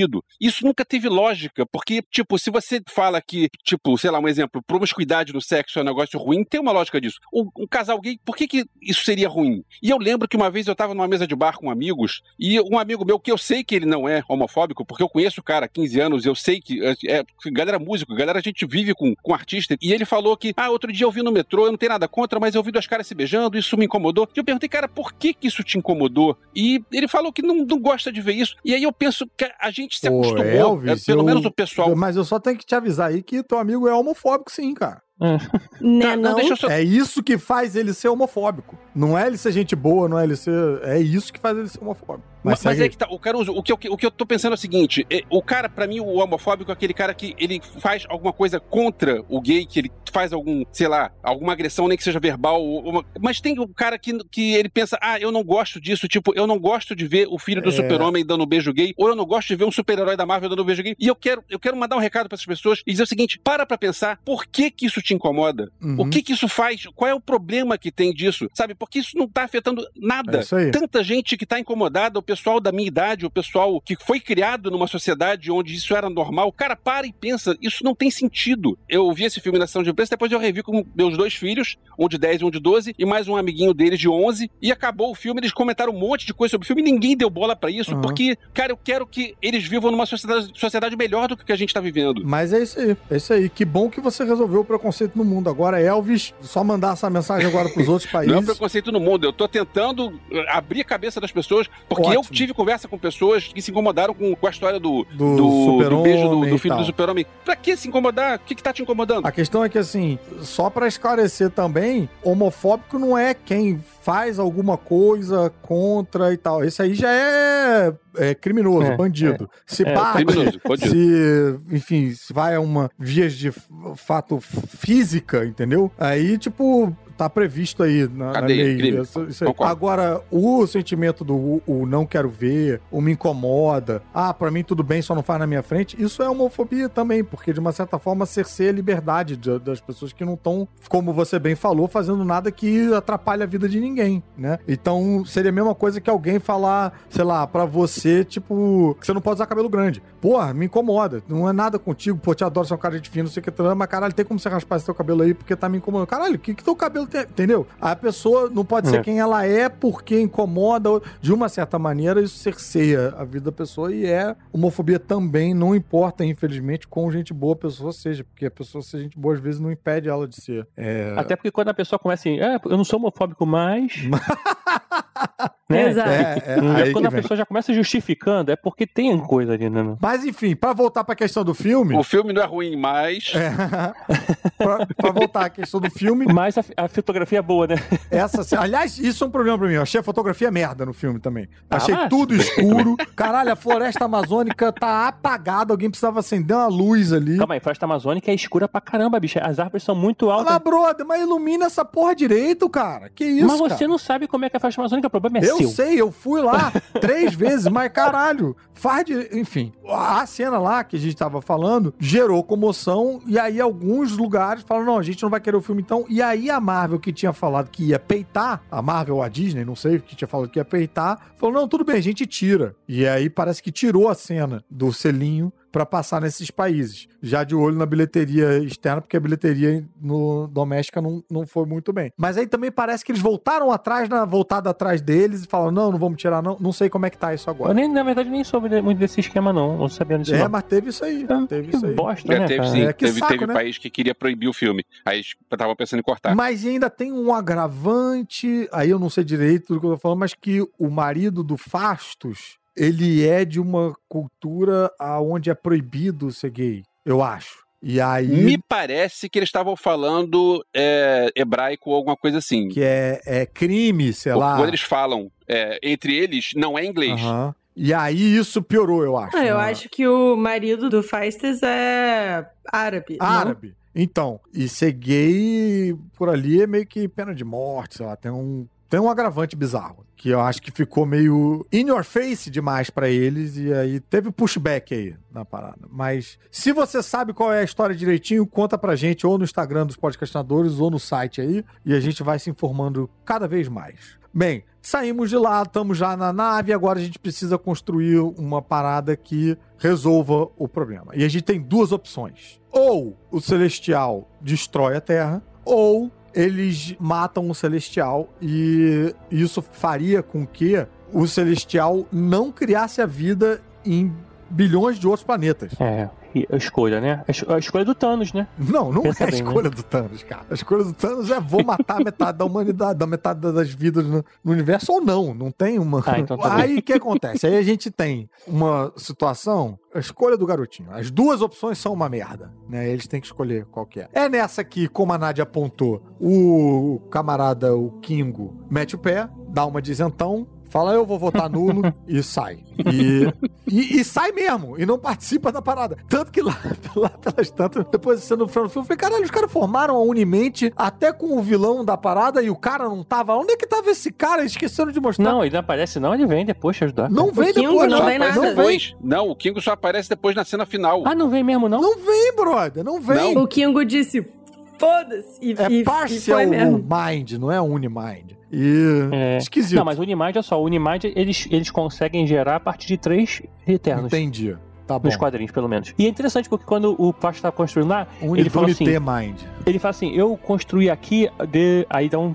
Eu fazia- falei assim, né, Unimind. Aí ele, Unimind. Eu, ah, moleque, eu tinha que ter falado alto pra todo mundo ouvir, que eu sabia antes. Ah, é, eu Eu falei também, eu tava sozinho. A gente devia estar, a gente tava vivendo o mesmo momento em realidade paralela. É. Isso é uma parada bem forte, assim. Eles, por exemplo, pra, pra botar o Celestial pra dormir... Isso é do próprio Jack Kirby, né? Que ele é, tem, tra- traz esse conceito. É, por exemplo, pra botar o Celestial pra dormir, o, o- eles usam o Unimind, por exemplo, assim, né? Porque eles Aham. precisam ser mais poderosos do que apenas um deles. E no Kirby é engraçadão, porque eles fazem Unimind com os 100 Eternos, e aí vira uma cara gigante. Vira um assim, Megazord, acho- é. Um Megazord e depois volta, né? É. Eles estão testando. Mas eu, eu não gosto muito dessa ideia do Kirby de virar um Megazord, não. Acho que vira quando vira só os raizinhos, acho mais legal. Aí, bem, eles vão lá pra resolver a parada e a gente pulou até uma etapa que aí eu não entendi direito que o Deviante ele evolui, né? Ele tá pegando os poderes dos outros personagens lá. Ele pega a luva lá do Gilgamesh. O Crew, né? O, o, o Deviante Crew. Ele é um Deviante especial. Que também aparece nos quadrinhos do Jack Kirby. É, o Cru ele é tipo um chefe dos deviantes, né? Eles são Aham. meio bunda mole, os deviantes. Eles são os seres que têm um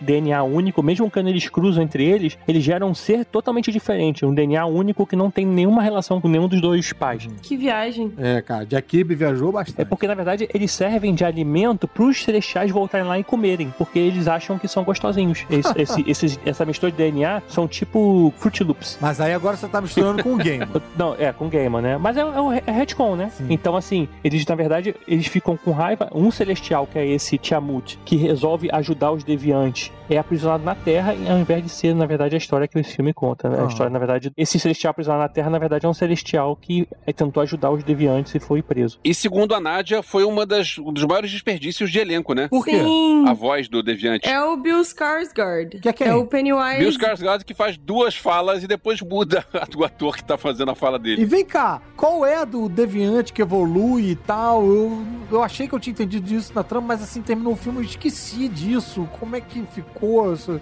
O, o- cara, alguém? Até na, até na corta aí. Não, não, picadinho. não, mas o cara tem um discurso de tipo, de vocês são. Vocês acham que são os mocinhos, mas na verdade vocês são os vilões, porque É, vocês. porque os deviantes, eles foram colocados na Terra pra diminuir a população humana pro celestial não nascer. Aham. Mas e aí? E a parada do, do Deviante evoluir, começar a falar? Ficou meio mal contado isso aí no filme. Ficou meio pendurado isso. Não serve muito pra nada. É, sei lá, ficou. Não, serve pra poder explicar que os Eternos eles não são. Quer dizer, não é que não são. Eles, Tão legais quanto eles acham que são. eles já fizeram muitas vezes na vida deles, mesmo sem eles saberem, é, exterminaram planetas inteiros.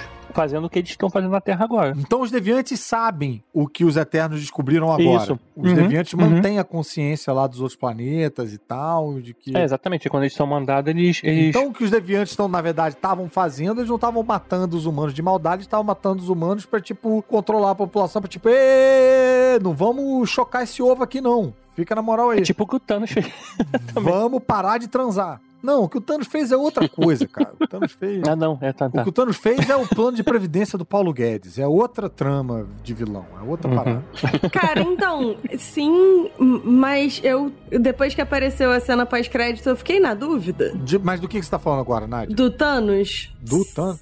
Ih, tá, não, mas calma, vamos chegar lá. Se Deus Pois queira. é. Quem sabe, ainda hoje a gente chega lá. Eu fiquei, pelo visto, eu, eu fiquei confuso em relação a, a- a esse deviante que evoluiu, o discurso dele. Pelo visto, não fui só eu, porque ninguém pulou pra falar, não, isso aí era tananã, tananã, era tananã, aquilo outro, aquilo outro. Não, todo mundo falou- ficou em silêncio. Não, mas é, ué. É o quê? Mas é, o Deviante. Não, eu ele... quero a Nádia. Nádia, qual é a história daquele deviante lá? Eu sei lá, eu.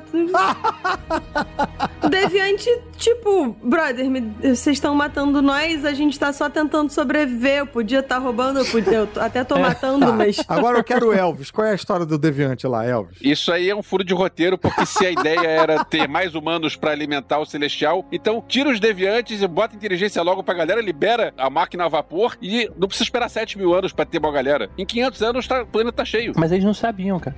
Eles não sabiam o objetivo deles, por isso que eles não deixavam. Tibério, tá confuso, Tibério. Ou seja, o Arishem é que fez a coisa errada. Inclusive, assim, a questão da guerra é o seguinte: você falou no início, falou que falou, ah, depois eu vou lembrar. A guerra, assim, eles falam, a guerra eles fazem os humanos evoluírem em termos de armas e, e tecnologia, e isso faz com que eles multipliquem mais. As, as guerras, né, são grandes. As guerras são é, multiplicadores, Capultadores, capultadores de tecnologia. catapultadores. Né? Sim, mas se você tem o, o Druig que pode botar a tecnologia na cabeça deles antes, não precisa da guerra. É, cara, confuso, bicho. Não, cara, mas não é assim, mas isso não vai gerar. Isso não vai pessoas- gerar o filme. A gente não vai poder ter o filme, não vai poder ter o filme dos Eternos, mas tudo bem, faz parte. Olha só, deu certo, não deu certo? Não deu a gente hoje certo, não tem cara. 7 bilhões de pessoas no mundo, Ah, do tá. jeito que aconteceu, então pronto. Sim, mas podia ter 7 bilhões de pessoas muito antes. Não precisava esperar tanto tempo, não precisava esperar 7 mil anos. Quem falou que eles queriam mais rápido? E tinha que deixar rachar o ovo, porra. É. Se, É, se hein? antecipa o bagulho, não racha o ovo. Vai ver se faz antes, abre lá, a terra que tem, só gema. Não, Não, pode tem- ficar tem contando com o ovo no cu da galinha.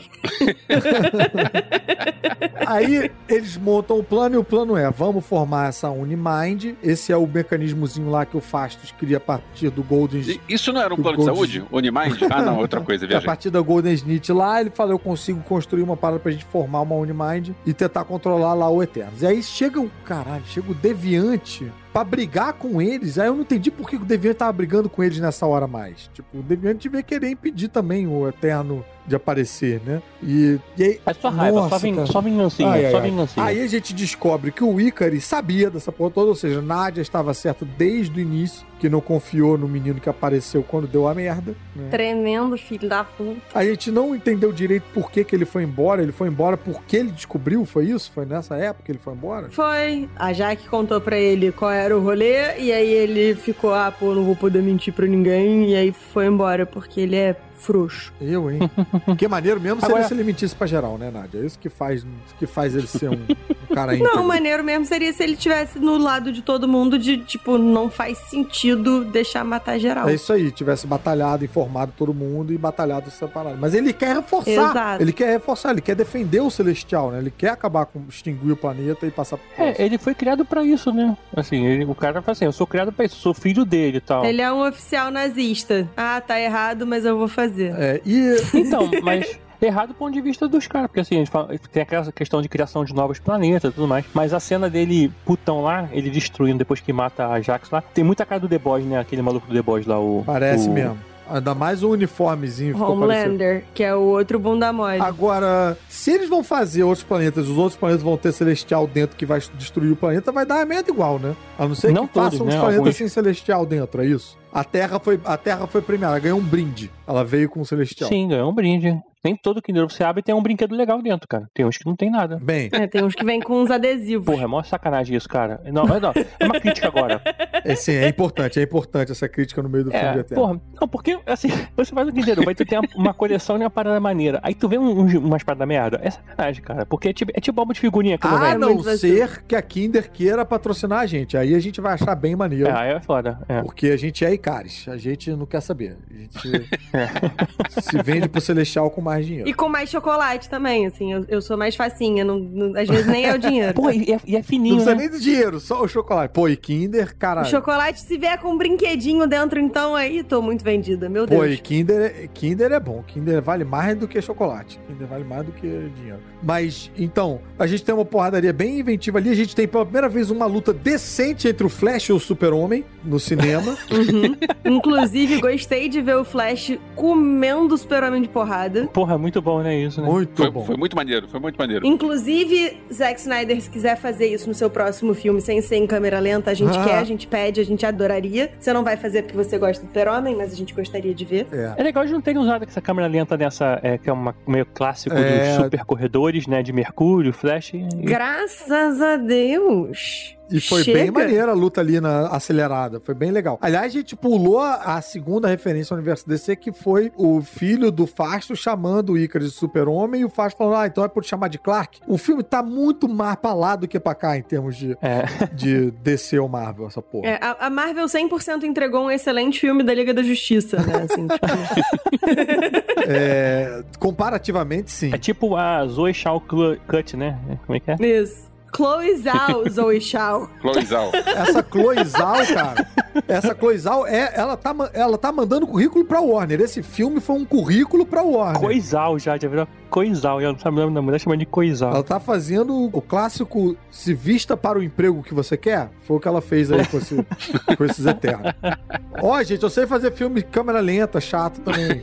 Sem fazer filme chato. Uma outra coisa que eu gostei pra caceta nessa luta foi que, tipo, o Icarus tinha meio que mandado uma de, ah, vocês são tudo uns bosta, eu- se vocês resolverem que vão brigar, eu vou descer a porrada Mandou em uma geral e racinha tal. ariana E, ali. Cara, a galera cobre ele de porrada. Bonito Na hora de que ver. o Fastos prende ele com, te- com as paradas de tecnologia e tal. Cara, eu tava surtando, sentada na cabine de imprensa, querendo berrar e não podia. Achei maneiro. Porque, cara, que beleza. Ah, você acha que você é o bonzão? É.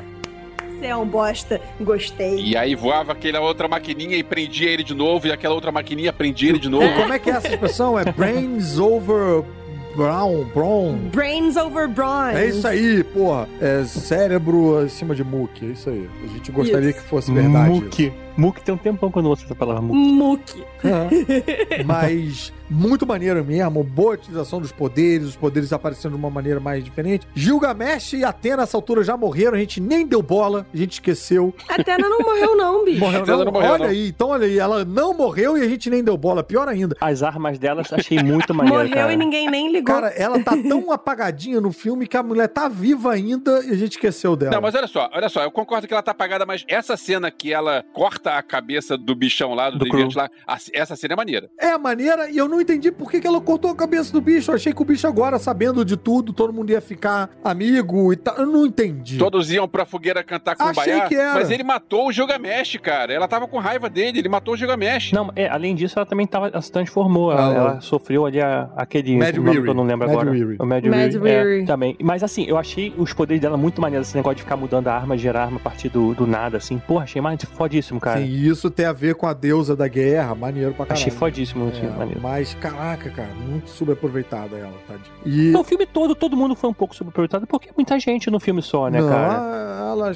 foi, ela que foi. Eu acho que ela foi mais, porque ela tem mais Star Power, Star Quality do que os outros todos ali, É cara. igual você falar que, ah, Esquadrão Suicida, sei lá, o do, Foinha foi mal aproveitado, mas é, Não é igual porque a Angelina Jolie não é fuinha, caralho. Não, é, Não não. é, porra. Ela é a Tomb, Tomb Raider, cara. Que isso? Não, tô brincando, mas você tá usando aí a- o Star Power dela, mas na verdade sim, a gente não quer um mundo em que as pessoas sejam beneficiadas pelo seu Star Power. Brother, é- ela fez esse filme por Zoom, ela nem compareceu. Foi tipo. A, a foninha ali, a parada.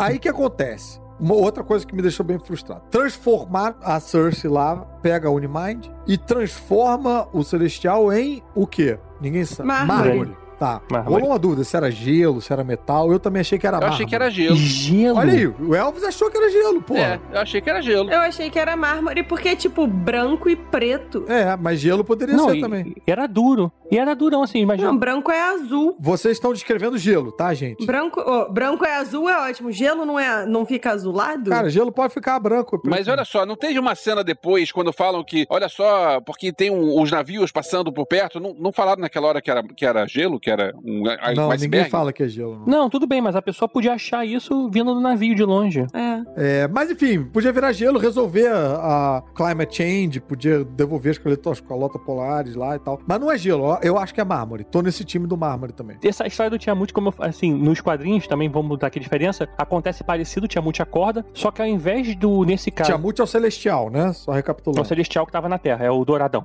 Ele é o Douradão original. Ah, agora você tá falando dos quadrinhos do New Game. Dos quadrinhos do New Gaiman, ele na verdade acorda e aí ao invés de ele destruir a Terra, ou os humanos, seja lá o que for, ele na verdade fica paradão, que nem uma estátua gigante no meio lá do São Francisco. parque qualquer coisa, que eu nunca lembro, de São Francisco. E é, para decidir depois, usando a memória que ele tem dos Eternos, dos Deviantes e das- dos humanos, o que, que ele vai fazer. E é um pouco parecido, porque nesse caso quem vai decidir isso acaba sendo o outro Celestial, né? Que ele fala assim, ah, então a gente vai decidir o que, que vai fazer lá em cima, né? Ele, Aham. ele na verdade ele fala, ele, tipo, o Celestial que criou Agora voltando Eternos, pro ele podia, filme. voltando pro filme, Aham. ele podia é, falar assim, ah, não, vamos, agora eu vou destruir você já que vocês mataram um amigo meu. Não, na verdade, ele fala a mesma coisa que, na verdade, que é o, o Celestial que fica na Terra nos quadrinhos. Mas veja bem, deixa eu falar uma parada que me incomodou em relação à transmutação lá do Celestial. O filme te apresenta duas escolhas que são uma merda. E quando um, um filme te apresenta duas escolhas que são uma merda, pra mim, escolher uma das escolhas merda é roteiro preguiçoso. Se você apresenta duas opções e as duas são igualmente merdas, você tem obrigação de me resolver esse filme apresentando uma terceira opção, essa sim, boa, que ninguém pensou. Você dizer tem A ou B, e depois você escolhe B, ou depois você escolhe A, ah, meu irmão, vai se fuder. Você tem que dizer A ou B, e aí de repente a pessoa traz Y, aí você fala, uau, me surpreendeu, porra, que maneiro, que solução bacana. Então, sei lá, eu achei essa solução que também causa a morte de bilhões de vidas em potencial e tal, cagada. Achei cagada. Num... Kingo tava certo de meter o pé. Você quer dizer que ele nascesse Vota e pensasse sobre o assunto lá? Rapaz, também, eu queria que eles arranjassem uma outra parada, bicho. Uma outra parada. Faz, manda uma Kit Pride que, que deixa intangível uma bala gigante. Faz esse, esse Eterno virar intangível e bota ele flutuando pra fora da Terra sem precisar. Ele nasce, não destrói a Terra. Pronto. Ou. Não, mas ele precisa se alimentar. Ou Ele então- precisa das pessoas pra se comer. Não, peraí. Ele precisa pra chocar, né? Ele vai comer, vai botar na boquinha e comer? Não, e aí ele, ele usa a energia Da do explosão? planeta e tal pra criar os outros planetas e outros sóis e outros sei lá o que. Ok, então assim, Plutão tá aí pra isso. Sacrifica Plutão. Não sei, gente. Não, porque ele precisa da energia vital. Plutão não tem gente. Precisa das pessoas, das vidas. Então sacrifica o planeta Screw lá, que, porra, nasceu pra ser sacrificado. E aí vira um drama. Não, ele- o que eles tinham que fazer, na verdade, era inventar uma história que ele precisava nascer sem precisar matar os humanos. Mas Boa também, como é também. que é essa história? Por que, que os Eternos serviriam? Então ficaria aquela história toda, Ou assim. então vira pro Celestial e fala: olha, a gente é, inventou hambúrguer, ele tem mais hambúrguer do que gente aqui. Se alimenta disso aí. Ele fala: hum, ó, gostou, amo muito tudo isso e vai embora. Fazer a franquia do. Não adianta, porque tem que ter as pessoas, tem que ter a energia vital, não é só o hambúrguer. E aí a gente descobre que o hambúrguer do McDonald's é feito de gente. Eu- sei lá. Não tem, Caramba, não. Olha, tipo, ah, me dá o dinheiro que esses roteiristas ganharam, me bota numa sala com os mesmos recursos, com o mesmo Final Draft, eu arranjo uma solução que não seja nem A nem B pra resolver esse filme. Eu acho preguiçoso. É, eu, eu já não posso oferecer esse tipo de coisa, porque eu ia juntar o Adam Driver, o, o Tom Hiddleston, o Barry Keegan, todo mundo numa sala só e eu ia ficar só parado olhando. E você ia botar o papel maior pro Bill Skarsgård. E, o pa- e um papel maior pro Bill Skarsgård. E o é resto ia gastar em Kinder Ovo. E o resto eu ia gastar em Kinder Ovo. o Bill ia ficar todo descarregado. Ok. não ia, não. Eu ia cuidar bem dele. Acabou, né? Já Acabou, acabou. acabou. E aí ficou aquela estátua gigantesca lá que provavelmente vai aparecer em todos os outros filmes da Marvel, eles passando no fundo da tela da televisão, alguma coisa assim pra poder fazer a ligação com esse filme. E a gente vai pra cena. Não, aí, aí a gente vai ver o Danny novamente, começando com a Cersei, falando assim: ah, você não pode ficar, eu tenho que ir. nananã." E ele fala: é, minha família é meio complicada. Eu tenho uma história de família complicada e nessa que hora, aí acho que é uma rapaz, piada a Game of Thrones, né? É, Sim. eu para mim era tipo eu, eu tinha esquecido que esse cara era o Cavaleiro Negro. Tinha esquecido que já tinha lido essa notícia de que ele era o Cavaleiro Negro. E eu tava, tipo, agora tudo faz sentido. Não botaram o galã pra fingir que é o cidadão normal de Londres, a lá, um lugar chamado Notting Hill, lá, com um camarada fingindo que é um, um livreiro. Ah, se fuder, Notting Hill. e aí agora tá explicado esse, quem é esse cara. Meu irmão, meu desespero para ser salvo desse filme chato era tanto que eu, duas coisas aconteceram. Quando corta pra mulher falando com o Celestial de novo, eu já tava, não! Já acabou o filme, não quero mais Celestial! O que, tu tá conversando Celestial? Eu quero saber do Jon Snow, quem é ele? E tava torcendo pra voltar pra cara. Ele a câmera baixar e ele soltar uma garrinha da mão. Eu tava achando que ele ia ser o Wolverine já. Já tava nesse. Cara, Esse era o meu grau de desespero de me dar alguma coisa pra ficar é empolgado. mutante do MCU. É, não faz sentido nenhum, eu sei, não faz lógica nenhuma, mas eu já tava além da lógica. Eu já tava já desesperado por entretenimento que esse filme não me entregou. Não, mas tem uma piadinha com o Cavaleiro Negro quando ele fala assim: por que, que você não vai resolver lá um, é, reconciliar com seu tio, né? E fala uma coisa assim, porque na verdade nos quadrinhos acho que o, o Black Knight ele herda a espada, né? A Ebony Blade do, do tio, não é isso? ah, é? Não sei, eu, não, eu não, não era leitor de Vingadores nessa época. Na verdade, ele não deixa ninguém passar. Isso é a única coisa que eu sei do Cavaleiro Negro. Ah, Ele pode perder os braços e as pernas que não tem problema. Isso, não, vai, não pode Outro passar. Cavaleiro Negro. o outro Cavaleiro Negro. Muito preconceito da sua parte confundir os Cavaleiros Negros só porque são. Bem, É que eu confundo ele com Gandalf, que também não vai passar. aí a gente tem a nossa primeira cena pós-crédito, né? Tem um Pip. Que tem o Patton Oswald fazendo o Pip. Eu não gostei deles botarem um pitch na voz do Patton Oswald, acho que não precisava. Ele ficou com uma voz mais grave. É porque a voz dele já é coisada. É, né? já é de duende, não E precisa. já esteve no MCU também, com a mesma voz. Ah, tá. Esse Pip, ele frequenta a maioria das piores histórias em quadrinhos que eu já li da Marvel. Esse puto desse duende. Toda vez que esse personagem aparece, eu falo, pronto, essa história vai ser uma merda. Mas ainda assim fiquei empolgado de ver. Não fiquei empolgado com o CGI, achei o CGI meio, sei lá. É, ou seja, desse filme, modo geral, ele é ele tem hora que quando acho que quando eles atu- usam nos personagens, eu acho que foi legal, mas quando tem tipo a nave, algumas coisas assim, sei lá, eu achei que ficou meio estranho. Não sei É, explicar. teve uma luta que eu achei ruimzinho de CGI, mas nos Deviantes eu achei maneiro. Essa cena teve um- uma reação que pegou uma geração diferente da minha. Não sei se pegou a geração de vocês, mas quando aparece outro personagem, tem uma galera que gostou. E tipo, puxa, por que, que esse pessoal gostou? Quem é esse personagem? Não, não é por causa do personagem, é por causa do ator. Aham. É o Harry Styles, o cara de. Ele fez o que, Nádia? Você que, é um pouco mais nova. One Direction, não? Ele é do One Direction, ele fez Dunkirk. Não, eu lembro Ah, ele dele do fez Dunkirk. Dunkirk, Agora eu é? não sei. co- Eu sei que ele é famoso por causa de uma bandinha dessa de boy band. Agora One eu sei. Direction. Inclusive canta pra caceta. Mas eu não sou músico. Se eu fosse músico, eu ia me sentir na obrigação de conhecer, né? Pra saber as tendências e tal. Caruso, eu posso listar agora 10 filmes que eu vi com o Justin Timberlake e eu só conheço uma música dele, que era do filme. Não, sim, mas é porque Então. se você fosse Então- músico, Elvis, aí ia ser outra. Bem, enfim, não vamos entrar nessa. Ele só quer te sacanear, eu acho. Elvis. Não sei não. Não entendi. mas fala aí, Nádia. Não, então, eu tinha maior preconceito com One Direction quando. Porque eu dava aula de inglês pra adolescente, né? Porque eles estouraram e tal, porque eu sou nova, mas eu sou velha. tipo, eu tô ali naquele, né? É, e aí eu tinha uma, ah, porra, bandinha e tal, não sei o quê. Aí eu fui assistir um. aquele é, Car- Carpool Karaoke com o James ah, Corden. sei, sei. Uhum, Aí eram uhum. eles e, cara, esse menino canta pra caceta. E agora ele tá fazendo carreira solo, não é à toa que a carreira solo dele é a carreira melhor sucedida de todos os outros, né? Ô, Nádia, uma música do One Direction. Baby, you light up my world like nobody else. Uh, What makes you beautiful? Isso aí tava no Just Dance, meu filho jogava isso. Conhe- Ok, beleza. Sei quem é. Por acaso eu E também. nos quadrinhos é um personagem que ninguém se importa. E ele, rapidinho, ele sozinho lançou o hit do, sei lá, desse ano, que era Watermelon Sugar High. Ah, é dele, olha aí. É dele, olha aí. Sabia que eu ia achar o, Caruso em algum lugar, localizar Ah, bem.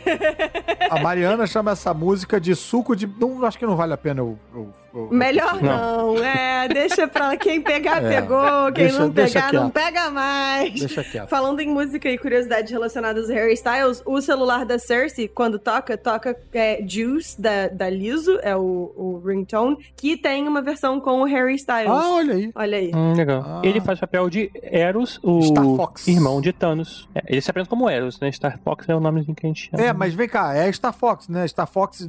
No Brasil chamava Star Fox também? Chamava, né? Ah, não lembro. Ele, chama, ele, se, ele se apresenta como Eros. E eu né? achei maneiro de ver ele com um uniformezinho bem quadrinhozinho mesmo. Tipo, bem vermelhinho, com branco e tal. Não era, uma, não era aquela versão couro escuro, acolchoado e tal. Não, era bem parecido É, mas esse filme é bem colorido, né? Nesse sentido, né? De fazer uma parada bem. Ah, Não, cara, o uniforme dos Eternos do- na mão do, do Kibe é muito, tudo bem, umas né? cores muito mais gritantes. Eu achei que podia ter um. Lógico, né? Muito- Mas mas você tá podia de ter um tonzinho de 1970. vermelho no Icarus. Ele é só azul, ele é meio. É tudo meio. Tem vermelho. Ah, não, no Icaris não. No Icaris tem dourado. Mas cada um é uma cor, cara. Cada um é uma cor. Mas, cara, é, é uma cor e não é, né? É aquela cor meio cagada, cara. Não é coloridão. É DC, Mas brother. aí é- é DC. Essa merda é DC. Tá bom. Aproveitando que a gente tá falando do Eros, o irmão do Thanos e etc. Uhum. Então, o que eu fiquei pensando é que, tipo, o Eros é irmão do Thanos, ele é um dos Eternos de outro planeta e ele tinha a bolinha. Então, ele provavelmente sabia também do rolê de, tipo, ah, tem que explodir o planeta, tem que não sei o que e tal. Eu fiquei me perguntando se, tipo, o Eros poderia ter contado esse rolê todo pro Thanos e daí surgiu o plano maluco de equilíbrio do Thanos.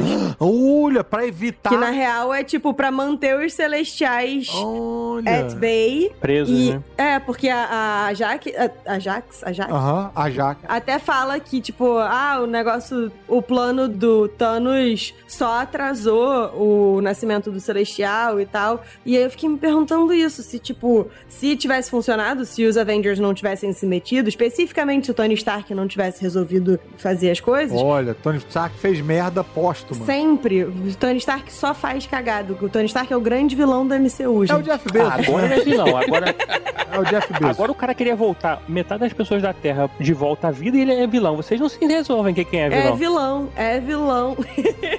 é porque eu quero poder gostar dele também, cara. Então, Eternos Tibete. Mas tá aí, cara. A, a gente precisa ver esse grupo de WhatsApp da família do Eros aí, pra saber se ele trocou essa É, ideia como é com, que foi? com o Thanos ou não. É, na verdade a gente não tem a origem do Thanos no MCU, né? Será que eles vão um dia contar isso aí? Ou será que eles vão largar a mão de Thanos? Os quadrinhos estão contando agora, hein? Será? Procura aí. Eternos. É, é, é- Eternals Thanos. Aí vão estar rolando aí. um- Mais uma pra você procurar no link da Amazon do Podcastinadores e ajudar o podcast. Esse não saiu ainda, só nos Estados Unidos. Mas então, é, a gente vai ganhar vezes seis, Tibério. Fica quieto, cara. Porra. Ah, be- beleza. E agora a gente tem a nossa segunda cena extra, depois dos créditos, Hum, é. que é, É Bonnie Blade. que é o, o Jon Snow não sendo Wolverine, pra decepção de uma pessoa no Brasil. Quem que achava que Jon Snow era o Wolverine? Ninguém, O- Nádia, o ninguém, Caruso. ninguém. O Ninguém. Caruso achava. Não vamos voltar nesse assunto. Ele é a Sherry, tinha certeza que. Porque ele, ele falou, quem é mais parecido com o Hugh Jackman do que. Aí achou que o Jon Snow ia ser o Wolverine. Entendi. Achei que ele podia ser filho do Wolverine. É, achou errado. Otário. Quer dizer. Achei que quando ele fala uma situação complicada na família, achei que ele podia ser filho do Wolverine, que nem aquele outro Wolverine filhote que apareceu aí no. o É. Não, não, não. Aquele que apareceu no universo Ultimate, depois migrou pro universo, meu- sei lá. Ah, e aí tá. a gente tem lá um momentinho. Cara, esse filme, na moral, cara. Aí as, Hum. as cenas extras não tem nada a ver com, com, com os Eternos, não tem nada a ver com. Abre outro Ah, filme. só uma coisa, falando nele, o anel que a Cersei quer dar pra ele durante o filme todo tem o brasão do Cavaleiro Negro também. Da família do Cavaleiro Negro. é. Ah, bacana. Olha aí. Ah, o nome Dane qualquer coisa que eu não lembro agora Whitman. também é o nome Whitman. do Whitman. É o nome do Cavaleiro Negro. O brasão da família, que tu até agora não tinha percebido. Não, porque eu falei, esse é um personagem o merda. Eu não li esta porra nessa época. Não, porque ele tava concentrado em achar, em achar ruim. Ai, meu Deus. É, cara. cara Eu tava muito focado na mão do Jon Snow pra ver se ia sair garra. Era isso que eu tava É vendo. que nem o, o GG que foi assistir o Shang-Chi determinado a odiar. E a gente não precisa falar mais do Shang-Chi É, pro Caruso não, ficar obrigado. nervoso Tava mais. tirando o fone. Tava tirando o É, mas se o GG odiou, já fico mais tranquilo de saber que é bom o filme. Vai com Red Cannon, aí dá nisso. Você vai esperando uma parada. Mas vem cá, e aí? Ficou empolgadão, Tibério, com essa cena, segunda cena extra aí do. Você é a única pessoa do Brasil que gostava dessa porra desse personagem, escroto. Eu não, pelo contrário. Eu li muito pouca coisa dele, apesar de ele aparecer aleatoriamente nos quadrinhos que eu lia. Então nem você gostou dessa cena, cara. Não, achei maneiro, porque inclusive tem a voz aí, né? Vocês sabem quem que é a voz? Do. Do. Do Quero saber de Blade. quem é essa voz. Marshala Ali. Do Blade. Blade. Ah, é o Marshall ali, o. Ah, ele. Na verdade, eu não é o achei Blade, que era o né? Watcher. É o, é o Cottonmouth. Eu, eu achei que era o Jeffrey Wright. É o Cottonmouth. É a mesma pessoa. Não, é o Blade. É, ele fez dois personagens no universo Marvel. É, mas um não vale, um é, é Legend Qual? da Marvel. O, o Cottonmouth, porra. Ele, O Cottonmouth Da é Netflix? É Netflix? Você jura? É, é, é Canon? É, não. Netflix não é canon, não, eu acho. Não. Não. É, que- é Nikon. Eu, hein? É que não é Canon, é Nikon. Esse mundo tá uma bagunça, viu? Então, então uma bagunça. A Minerva e a Cersei vão ficar reclamando coisa. Esses dois são um canon. Vocês acham que o, o povo volta, o povo que morreu? Já que tem um monte? que, que povo? Olha, que povo? é bem pro... assim, Os os Eternos? eternos? eles são clonados e voltam. Então assim, não- não- eles podem voltar inclusive com memória da vida Eles toda podem deles, voltar com outro como que eles corpo, né? Se eles quiserem trocar aí, se Angelina Jolie falar, ah, gente, não vou lá pra ficar virando olhinho de novo, não. Pode falar, ah, e aí a gente fez a Angelina Jolie Não, 2.11.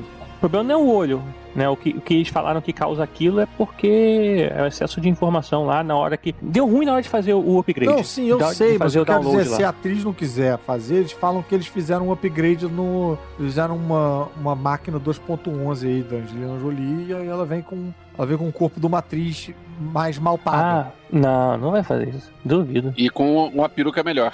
Eu acho que esse filme é uma grande preparação aí pra personagens novos espalhados pelo MCU. Tipo, uma galera vai lá participar de Guardiões da Galáxia. Pois é, aí isso é outra coisa que eu ia falar, que eu tinha apontado. acho, que, acho, que, acho que foi meio nessa, assim. Eu acho que eles, eles, eles criaram meio um filme de origenzinha assim pra depois a galera é, participar É, da fase pra- 4, entendeu? Personagens que ninguém pediu aparecerem, ninguém pediu pra aparecer, aparecer em outros filmes. Eles têm que criar, cara. Olha só, são quantos bonequinhos novos? Oito, Mas sete? isso é outra parada também que eu acho que, cara, precisava dar uma nerfada nesses personagens pra esse final desse filme aí. Cara, porque é todo mundo muito poderoso pra aparecer em qualquer outra franquia. Qualquer um deles sozinho resolve, menos o Kingo, talvez que tinha um poder meio merda de apontar o dedo pras pessoas.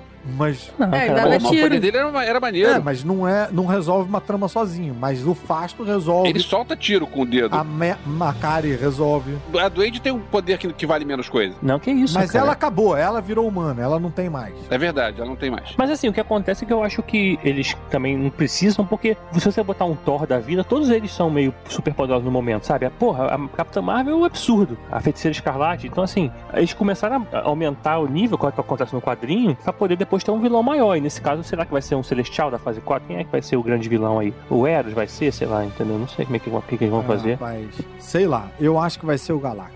Mas, é, É, será? olha, achei o Eternos morno pra caramba, achei os personagens sem sal, achei muito blá blá blá, muita.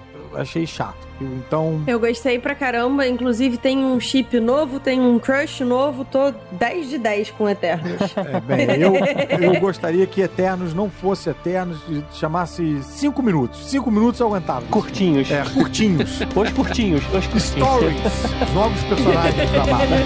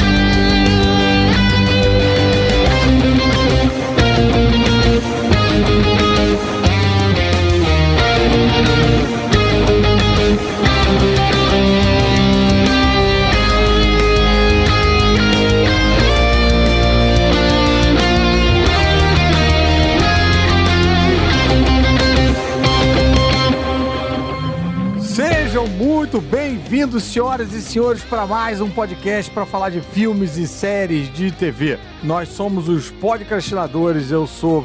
Como é, é, é isso mesmo? Eu sou Fernando Caruso e, Nós e aqui comigo. Isso, é. Tá. E aqui comigo fazendo qualquer coisa, sei lá. Tá. Aí. É, eu não sou o GG, esse é mais um podcast GGless, sem GG, de GGzado. Podcast Rogue. É, é um podcast que a gente chama de PP, não é GG. Ele é. sei lá. Enfim. É, nós somos os podcastinadores e aqui comigo, cantando Eu Raul Fernando Caruso, Seixas. eu sou Fernando Caruso, você não é Fernando. Ah, caralho.